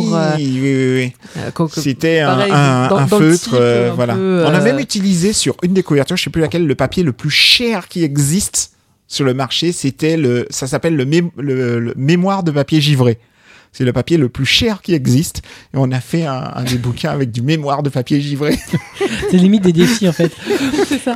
C'est ce qui faisait ton non, cas, je hein, voulais montrer euh, aussi que le manga, pouvez faire. euh, voilà, c'était pas que un truc ça pouvait être un- euh, Ça un pouvait, être, projet. ça jetable. pouvait être Voilà. créatif, ça pouvait être. En Et aujourd'hui, d'ailleurs, je suis très content parce que Kyun commence à faire un peu de. C'est vrai. Moi, je peux plus le faire parce que dans la structure où je suis, euh, ça ne permet plus de faire ce genre de choses. Mais euh, voilà, comme Kyun est indépendant, ils arrivent à le faire. commence à avoir des trucs effectivement un peu plus Oui, le originaux. Slumlud- Slum. Oh, j'arrive jamais à le prononcer. Slum de Ah. millionnaire. non, c'est le titre que t'aimes bien là. Comme Le truc qui est super sale. ouais, et le truc qui est euh, sale que t'aimes bien chez Kiun, comment ça s'appelle Un truc sale chez Kiyun, mais. Ouais, avec le gros. Slumdog. euh, Ah, tu veux Slum dire Scumbag, euh, Scumbag Loser. Loser. Voilà, Ah, exactement. On cherche, et Et au moment où on a besoin de lui, le mec il écoute pas. Ouais, les couves sont Ah, je super répondais belles. à ma mère, vous m'embêtez pas. Non, mais c'est pareil, le dernier Dimension W, qu'ils ont fait, Mm. euh, c'est euh, donc de vernis sélectif avec du glow in the dark, donc euh, qui se voit dans la. Voilà. En octobre 2013, euh, donc là il va y avoir euh, pas mal de changements dans votre catalogue. Euh, ça va notamment être le début de la parution des titres issus du Gekkan euh, Heroes. Ben, en fait, on a eu, euh, comme on avait beaucoup de séries comme Gantz, Free Fight, etc., qui se sont terminées, on a eu ce contre-coup de beaucoup de séries qui s'achèvent d'un coup. Il fallait Et, renouveler. voilà. Et le problème du, euh, des séries qui s'achèvent d'un coup, c'est que pour les renouveler et les remplacer, euh, avant c'était très facile parce qu'on n'était pas beaucoup sur le marché, donc quand ça arrivait, tu arrivais toujours à trouver des titres sympas ou négocier des titres. Après, c'était devenu beaucoup plus difficile. Donc du coup, fallait trouver à la fois quelque chose qui soit original, nouveau, euh, pour ne pas prendre des titres non plus trop trop bas. Et il s'avère que au Japon, il y avait ce magazine qui sortait, Qui vient de se lancer. voilà, et euh, qui était même au Japon un, qui est même au Japon un défi puisque maintenant le magazine commence à tourner puisqu'il y a eu l'auteur de De GTO. GTO qui est dedans, mais il y a plein d'auteurs connus voilà, qui commencent à arriver dans le magazine. Il y a même des auteurs qui quittent. Par exemple, il y a un auteur qui fait une série qui s'appelle Lupin au Japon, qui était chez Kodansha, et qui continue sa série euh, dans le, Dans le- le le Heroes. Heroes. Voilà. Et le magazine commence à se développer parce qu'au départ, tout le monde pensait qu'ils allaient vite couler. Parce que arriver avec un nouveau magazine où on essaie d'imposer un genre au marché alors que le marché ne veut pas de ce genre. déjà. euh, Voilà, et donc du coup, comme le magazine commence à tenir, durer, et qu'ils ont entre autres le Ultraman qui fait un méga carton au niveau des ventes au Japon, donc le magazine commence à être, voilà, du coup, les auteurs commencent à venir dans le magazine. Et en l'occurrence, des titres que vous avez sortis qui en sont issus, Kerbero, Hero Mask, euh, Buddy Spirit, Soul Reviver et euh, Momo The Beautiful Spirit. Très bon titre, topless. Putain, le mec, comment il te le place? C'est clair. Je suis Et moi, j'aurais pu dire, ah ouais, non, mais tu vois, euh, il y a des trucs bien avec Toru Fuzawa. Enfin, j'ai le Soul Reviver, euh, Le Soul Reviver est très bien. il est très très bien. Très très bien. hein. Il en a fait une chronique euh, du Ouais. tome 1 et Ouais. très très bien. Ouais, Vraiment, c'est j'aime vrai, beaucoup. effectivement. J'aime beaucoup ce que tu Il, fais. il- il me l'a vendu. Non, moi, mon préféré à ton cam aujourd'hui, c'est Brynhilder in the Darkness. C'est Mais- le type glauque, Ouais, sympa. mais, j'ai toujours, euh, t'es toujours dévié en fait. Non, mais ceci dit, j'aime bien les histoires aussi tordues, etc. Donc, mais ça, euh, je le sais depuis longtemps. voilà. Voilà pourquoi j'aime bien ton cam, tu vois. Et on arrive donc bah, en 2014, cette année. euh, c'est donc, euh, après le rachat, c'est l'année de la fusion avec Delcourt. Donc euh, vous allez intégrer le Delcourt, euh, qui est l'entreprise englobante. Bah, en fait, on a toujours appartenu à Delcourt. Mais vous étiez une filiale. Mais on était une filiale qui était totalement indépendante. Donc en gros, euh, pendant très longtemps, on- nos ventes euh, finançaient nos achats, etc. Sauf que le marché a changé et que euh, avec notre système de fonctionnement qui est qui reste quand même de faire découvrir des bouquins, aujourd'hui ce n'est pas possible parce que le public eux cherchent des blockbusters avant tout et que euh, continuer à essayer de, de vendre à, un- à des gens des titres qui sont comme on faisait il y a euh, plusieurs années, c'est devenu beaucoup plus compliqué. Donc, euh, intégrer ton cam au sein de la structure Delcourt, c'était la seule façon de permettre à ton cam de continuer à euh, faire À exister, à, à faire exister et à faire des mangas, sachant que à côté, comme il y a aussi Soleil et euh, Delcourt Manga, euh, faisait que Ça faisait trop d'éditeurs au sein d'un même même non du tout parce que sinon ils auraient fusionné les trois vrai, ils auraient fusionné non les mais deux. du coup ça permettait d'avoir certains titres chez l'un d'autres titres voilà et d'avoir une certaine liberté éditoriale qui est devenue beaucoup plus difficile aujourd'hui Et donc, euh, bah donc de- de- depuis, euh, donc là, euh, depuis ce mois d'avril. depuis le 1er janvier en fait théoriquement Ouais, ça c'est les documents, mais ça a été signé en avril. Qui non parce que c'est rétroactif D'accord, oui, c'est un effet rétroactif. Ouais, parce que tu ne peux pas en fait techniquement le faire au 1er janvier puisque c'est le jour c'est le jour de l'an, mais en fait les les comment on appelle ça encore les clôtures Clôture comptable Clôture comptable, c'est toujours au mois de mars de chaque année, mais ça prend quand même en compte janvier-février. C'est pour ça que, par exemple, les libraires, toi, tu dois le bien le savoir, ça, sont obligés de faire leur inventaire au 31 décembre. c'est Oui, le jour où mais- tu as envie de partir à la fête. Oui, mais ça n'existe pas. Voilà. mais techniquement, selon la loi, les, euh, c'est voilà, 31 les décembre. inventaires, c'est 31 décembre. C'est pour ça d'ailleurs que, par exemple, chaque année, les libraires, il faut le savoir, sont fermés le 2 janvier. euh, aussi. Mais c'est pour ça que euh, dès le fin novembre, les libraires en fait freinent euh, au niveau des commandes parce qu'ils savent que euh, un mois plus tard, euh, les ce qu'ils n'ont pas vendu, va falloir le compter. Donc ils prennent pile ce qu'ils ont besoin. Ce qui est complètement ridicule puisque c'est en fin d'année que t'en vends. Mais oui. Voilà. Et, et puis en plus c'est au le 2 janvier que tu as besoin d'avoir du stock parce que le 2 janvier c'est là où les clients viennent les dépenser étrennes. les sous-sous. C'est ça, ils ont eu Sauf leurs que les- Mais donc, ouais. voilà. euh, euh, donc, ça a fusionné avec Delcourt. Donc, Tonkam est euh, euh, techniquement maintenant une collection de Delcourt, mais garde son, sa spécificité, son catalogue. Tu continues à acheter des licences euh, identité Tonkam.